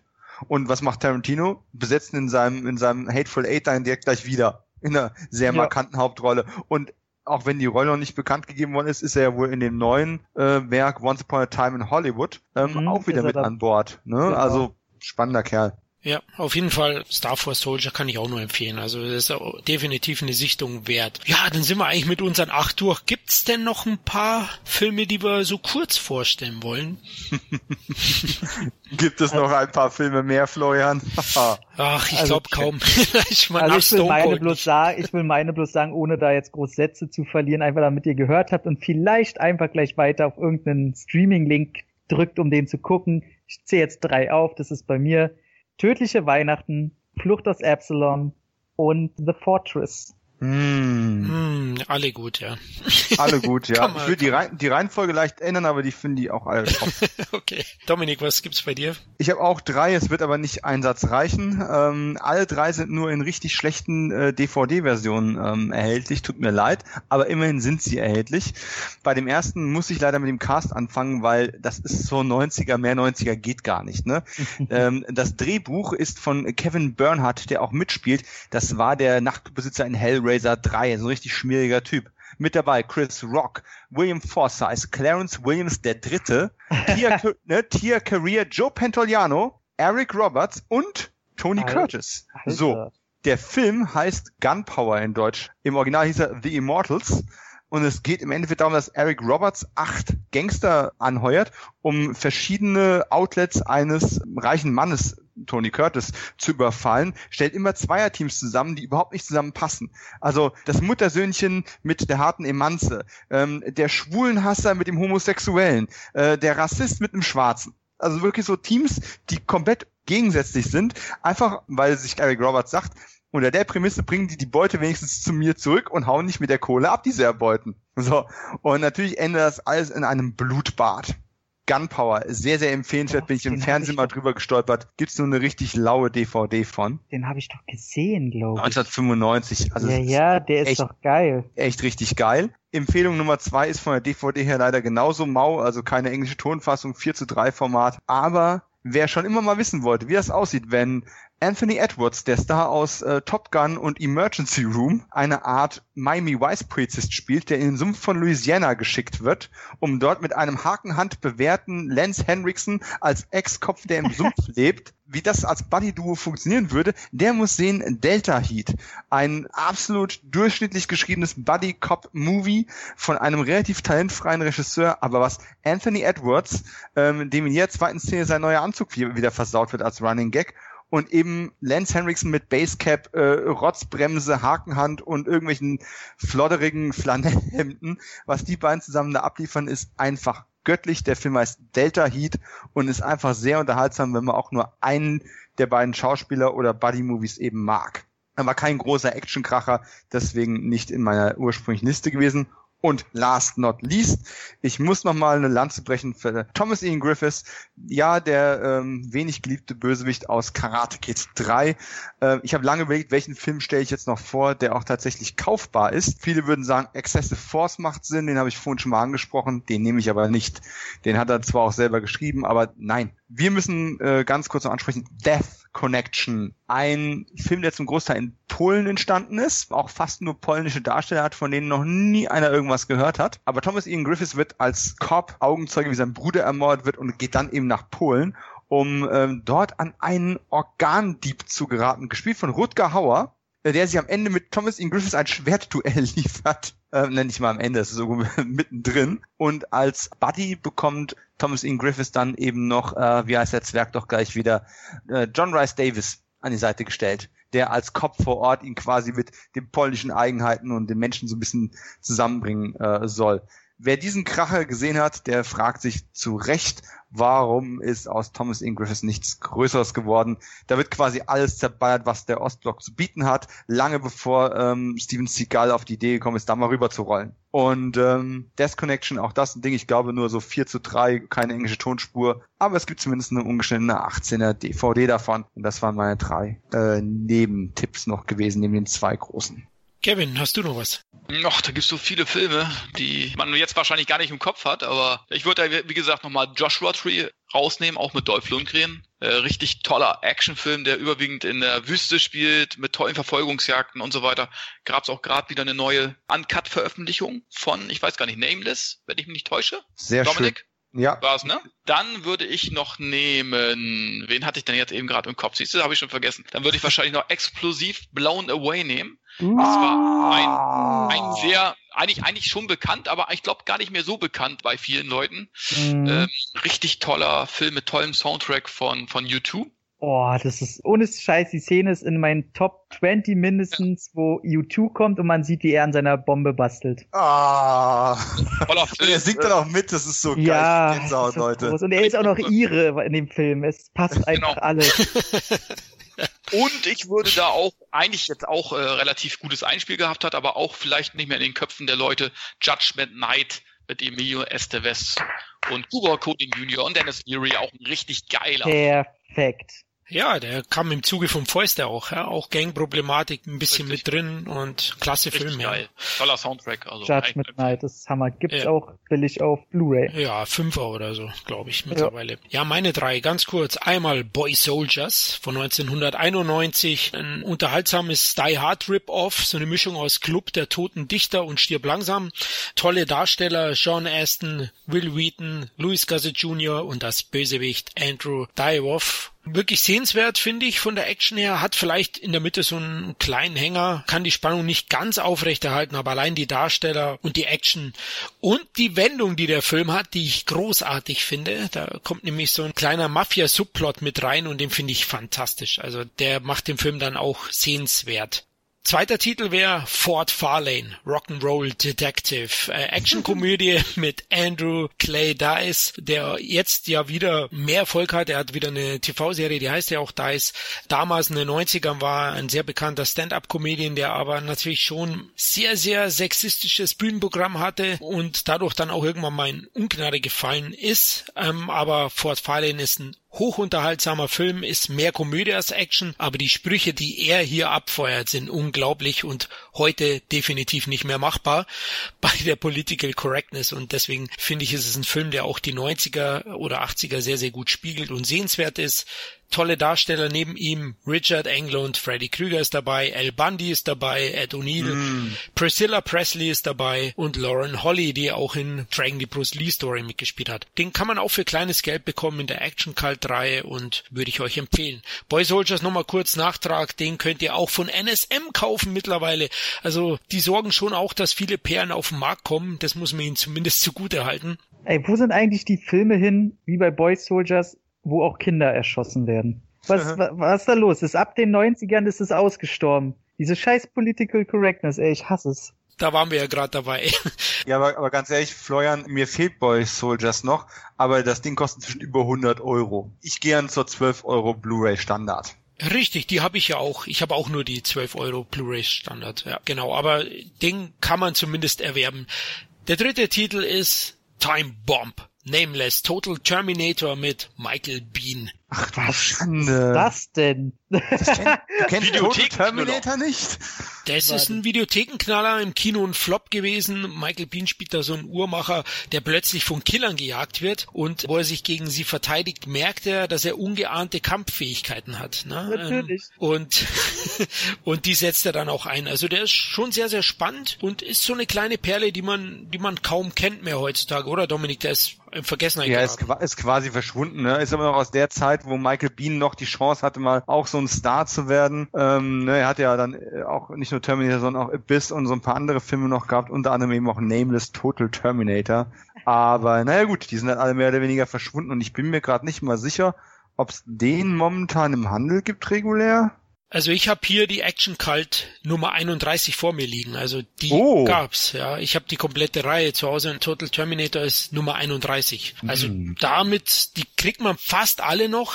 Also es gibt schon ein paar, die da out of print sind von dieser Reihe, aber müsstet ihr mal nachschauen. Also ich denke, man kann ihn zumindest dann im privaten Bereich für einen Zehner oder 15 Euro maximal ersteigern. Wenn es noch offiziell gibt, bestimmt unter 10 Euro. Ah, gerade gefunden. Ich habe einen unter Nameless Total Terminator gesucht, aber unter Time Bomb findet man ihn auch tatsächlich bei Amazon. 3,97 Euro und jetzt in meinem Warenkorb. Sehr gut. Aber ähm, 3,97 Euro auf Blu-ray? Nein, Nein. wo denkst du hin? Es gibt davon keine Blu-ray. 4K natürlich. ja, den würde ich nehmen. Ey, für 10 Euro bitte 4K Total Terminator. Das ist meine Welt, in der ich leben will. Ja, ich merk schon, ja. Du machst dir die Welt, wie sie dir gefällt. Äh, das waren meine drei Titel. Die sind absolut sehenswert und können großteils für kleines Geld erworben werden. Deswegen, Leute, schaut die doch mal wieder an oder entdeckt sie neu. Mein Gott, ich find's geil, wie wir einen Podcast machen, wo vier Leute jeweils zwei Filme vorstellen und am Ende sind unsere nebenerwähnten Filme nochmal locker drei Stück pro Kopf. Finde ich gut.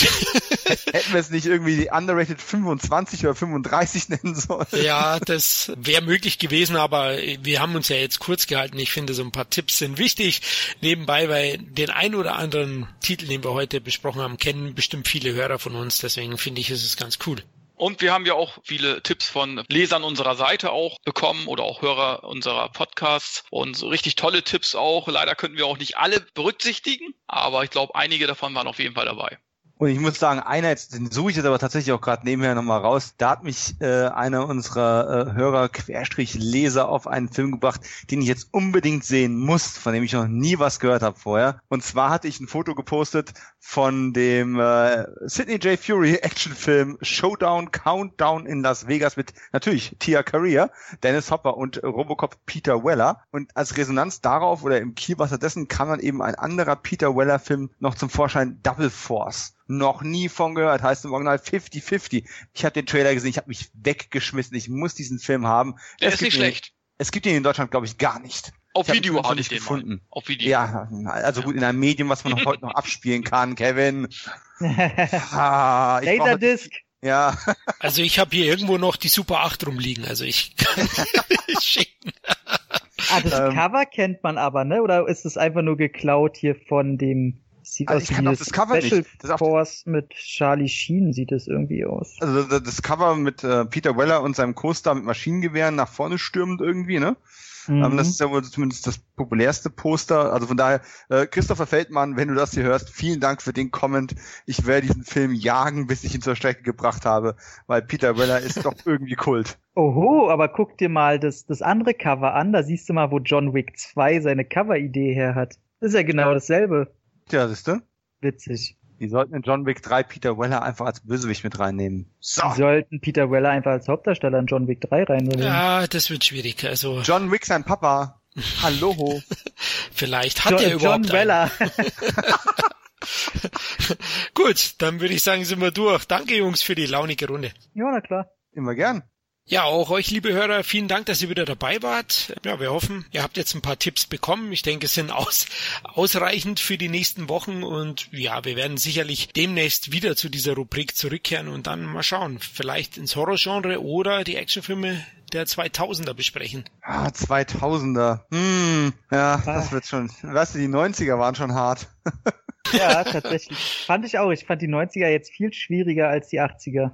Ja, da hat man irgendwie so klare Favoriten, die man schon tausendmal gesehen hat und ähm, die vielleicht nicht mehr so im, im Fokus der Öffentlichkeit sind, aber bei 90er ist schon, muss man ein bisschen tiefer graben. Ne? Und jetzt ja, ich würde Get Carter von Sylvester Stallone dann nehmen. Oh, ey, den finde ich so geil. Ah, ich auch. Der ist absolut unterbewertet, ja. ja. ja. Also dem würde ich, weil der ist ja 2000, er ist vielleicht sogar schon 99 gedreht. Ich glaube, der lag ewig auf Halde. Mhm. Aber hey, ich habe den im Kino gesehen. Ich war der Einzige. Also ich saß ich war da auch allein. im Kino. Hallo. Auch allein? ja, auch allein. Also wir zwei. Ja. Los, nimm deine Brille ab. Ich will deine Augen sehen. Na, sind sie immer noch so schön? Die Katzenpisse im Winter. Also auf jeden Fall, jetzt haben wir noch einen Tipp abgegeben. Also 2000, es gibt schon so ein paar Filme. Ich wüsste gerade spontan wirklich nur einen aus dem Jahr 2000, hat den wunderschönen deutschen Titel Sterben, aber richtig. Toller Film. Den, den kenn ich nicht. Ja, natürlich kennst du den nicht, aber den solltest du kennen. Es ist ja auch ein Geheimtipp, Mensch. Es gibt einige, auch 2000er, da könnten wir sogar zu unseren alten Recken zurückkehren, weil die Filme aus der Zeit dann auch nicht mehr das große Publikum gefunden haben und oft auch unterbewertet werden. Gut, liebe Hörer, ihr könnt uns natürlich auch wieder Comments auf Facebook hinterlassen oder uns auf dem Entertainment-Blog kontaktieren für Feedback und Anregungen. Und Patreon haben wir auch zu bieten, das wisst ihr ja. Es gibt dort Zusatzcontent für die, die uns noch ein bisschen unterstützen, dass wir kostenneutral bleiben. Und nur mal so nebenbei, alleine der ein Colt für alle Fälle Audiokommentar, den wir da geliefert haben, ist es alleine schon wert, mal einen Dollar springen zu lassen. In aller Bescheidenheit. Das würde ich auch sagen. Dann hoffentlich bis zum nächsten Mal. Macht's gut. Ciao. Ciao, ciao. Tschüss. Ich, ich gehe wieder in den Busch. Sin Entertainment Talk, der Podcast des Entertainment Blogs. Mehr Fan Talk über Filme und Serien.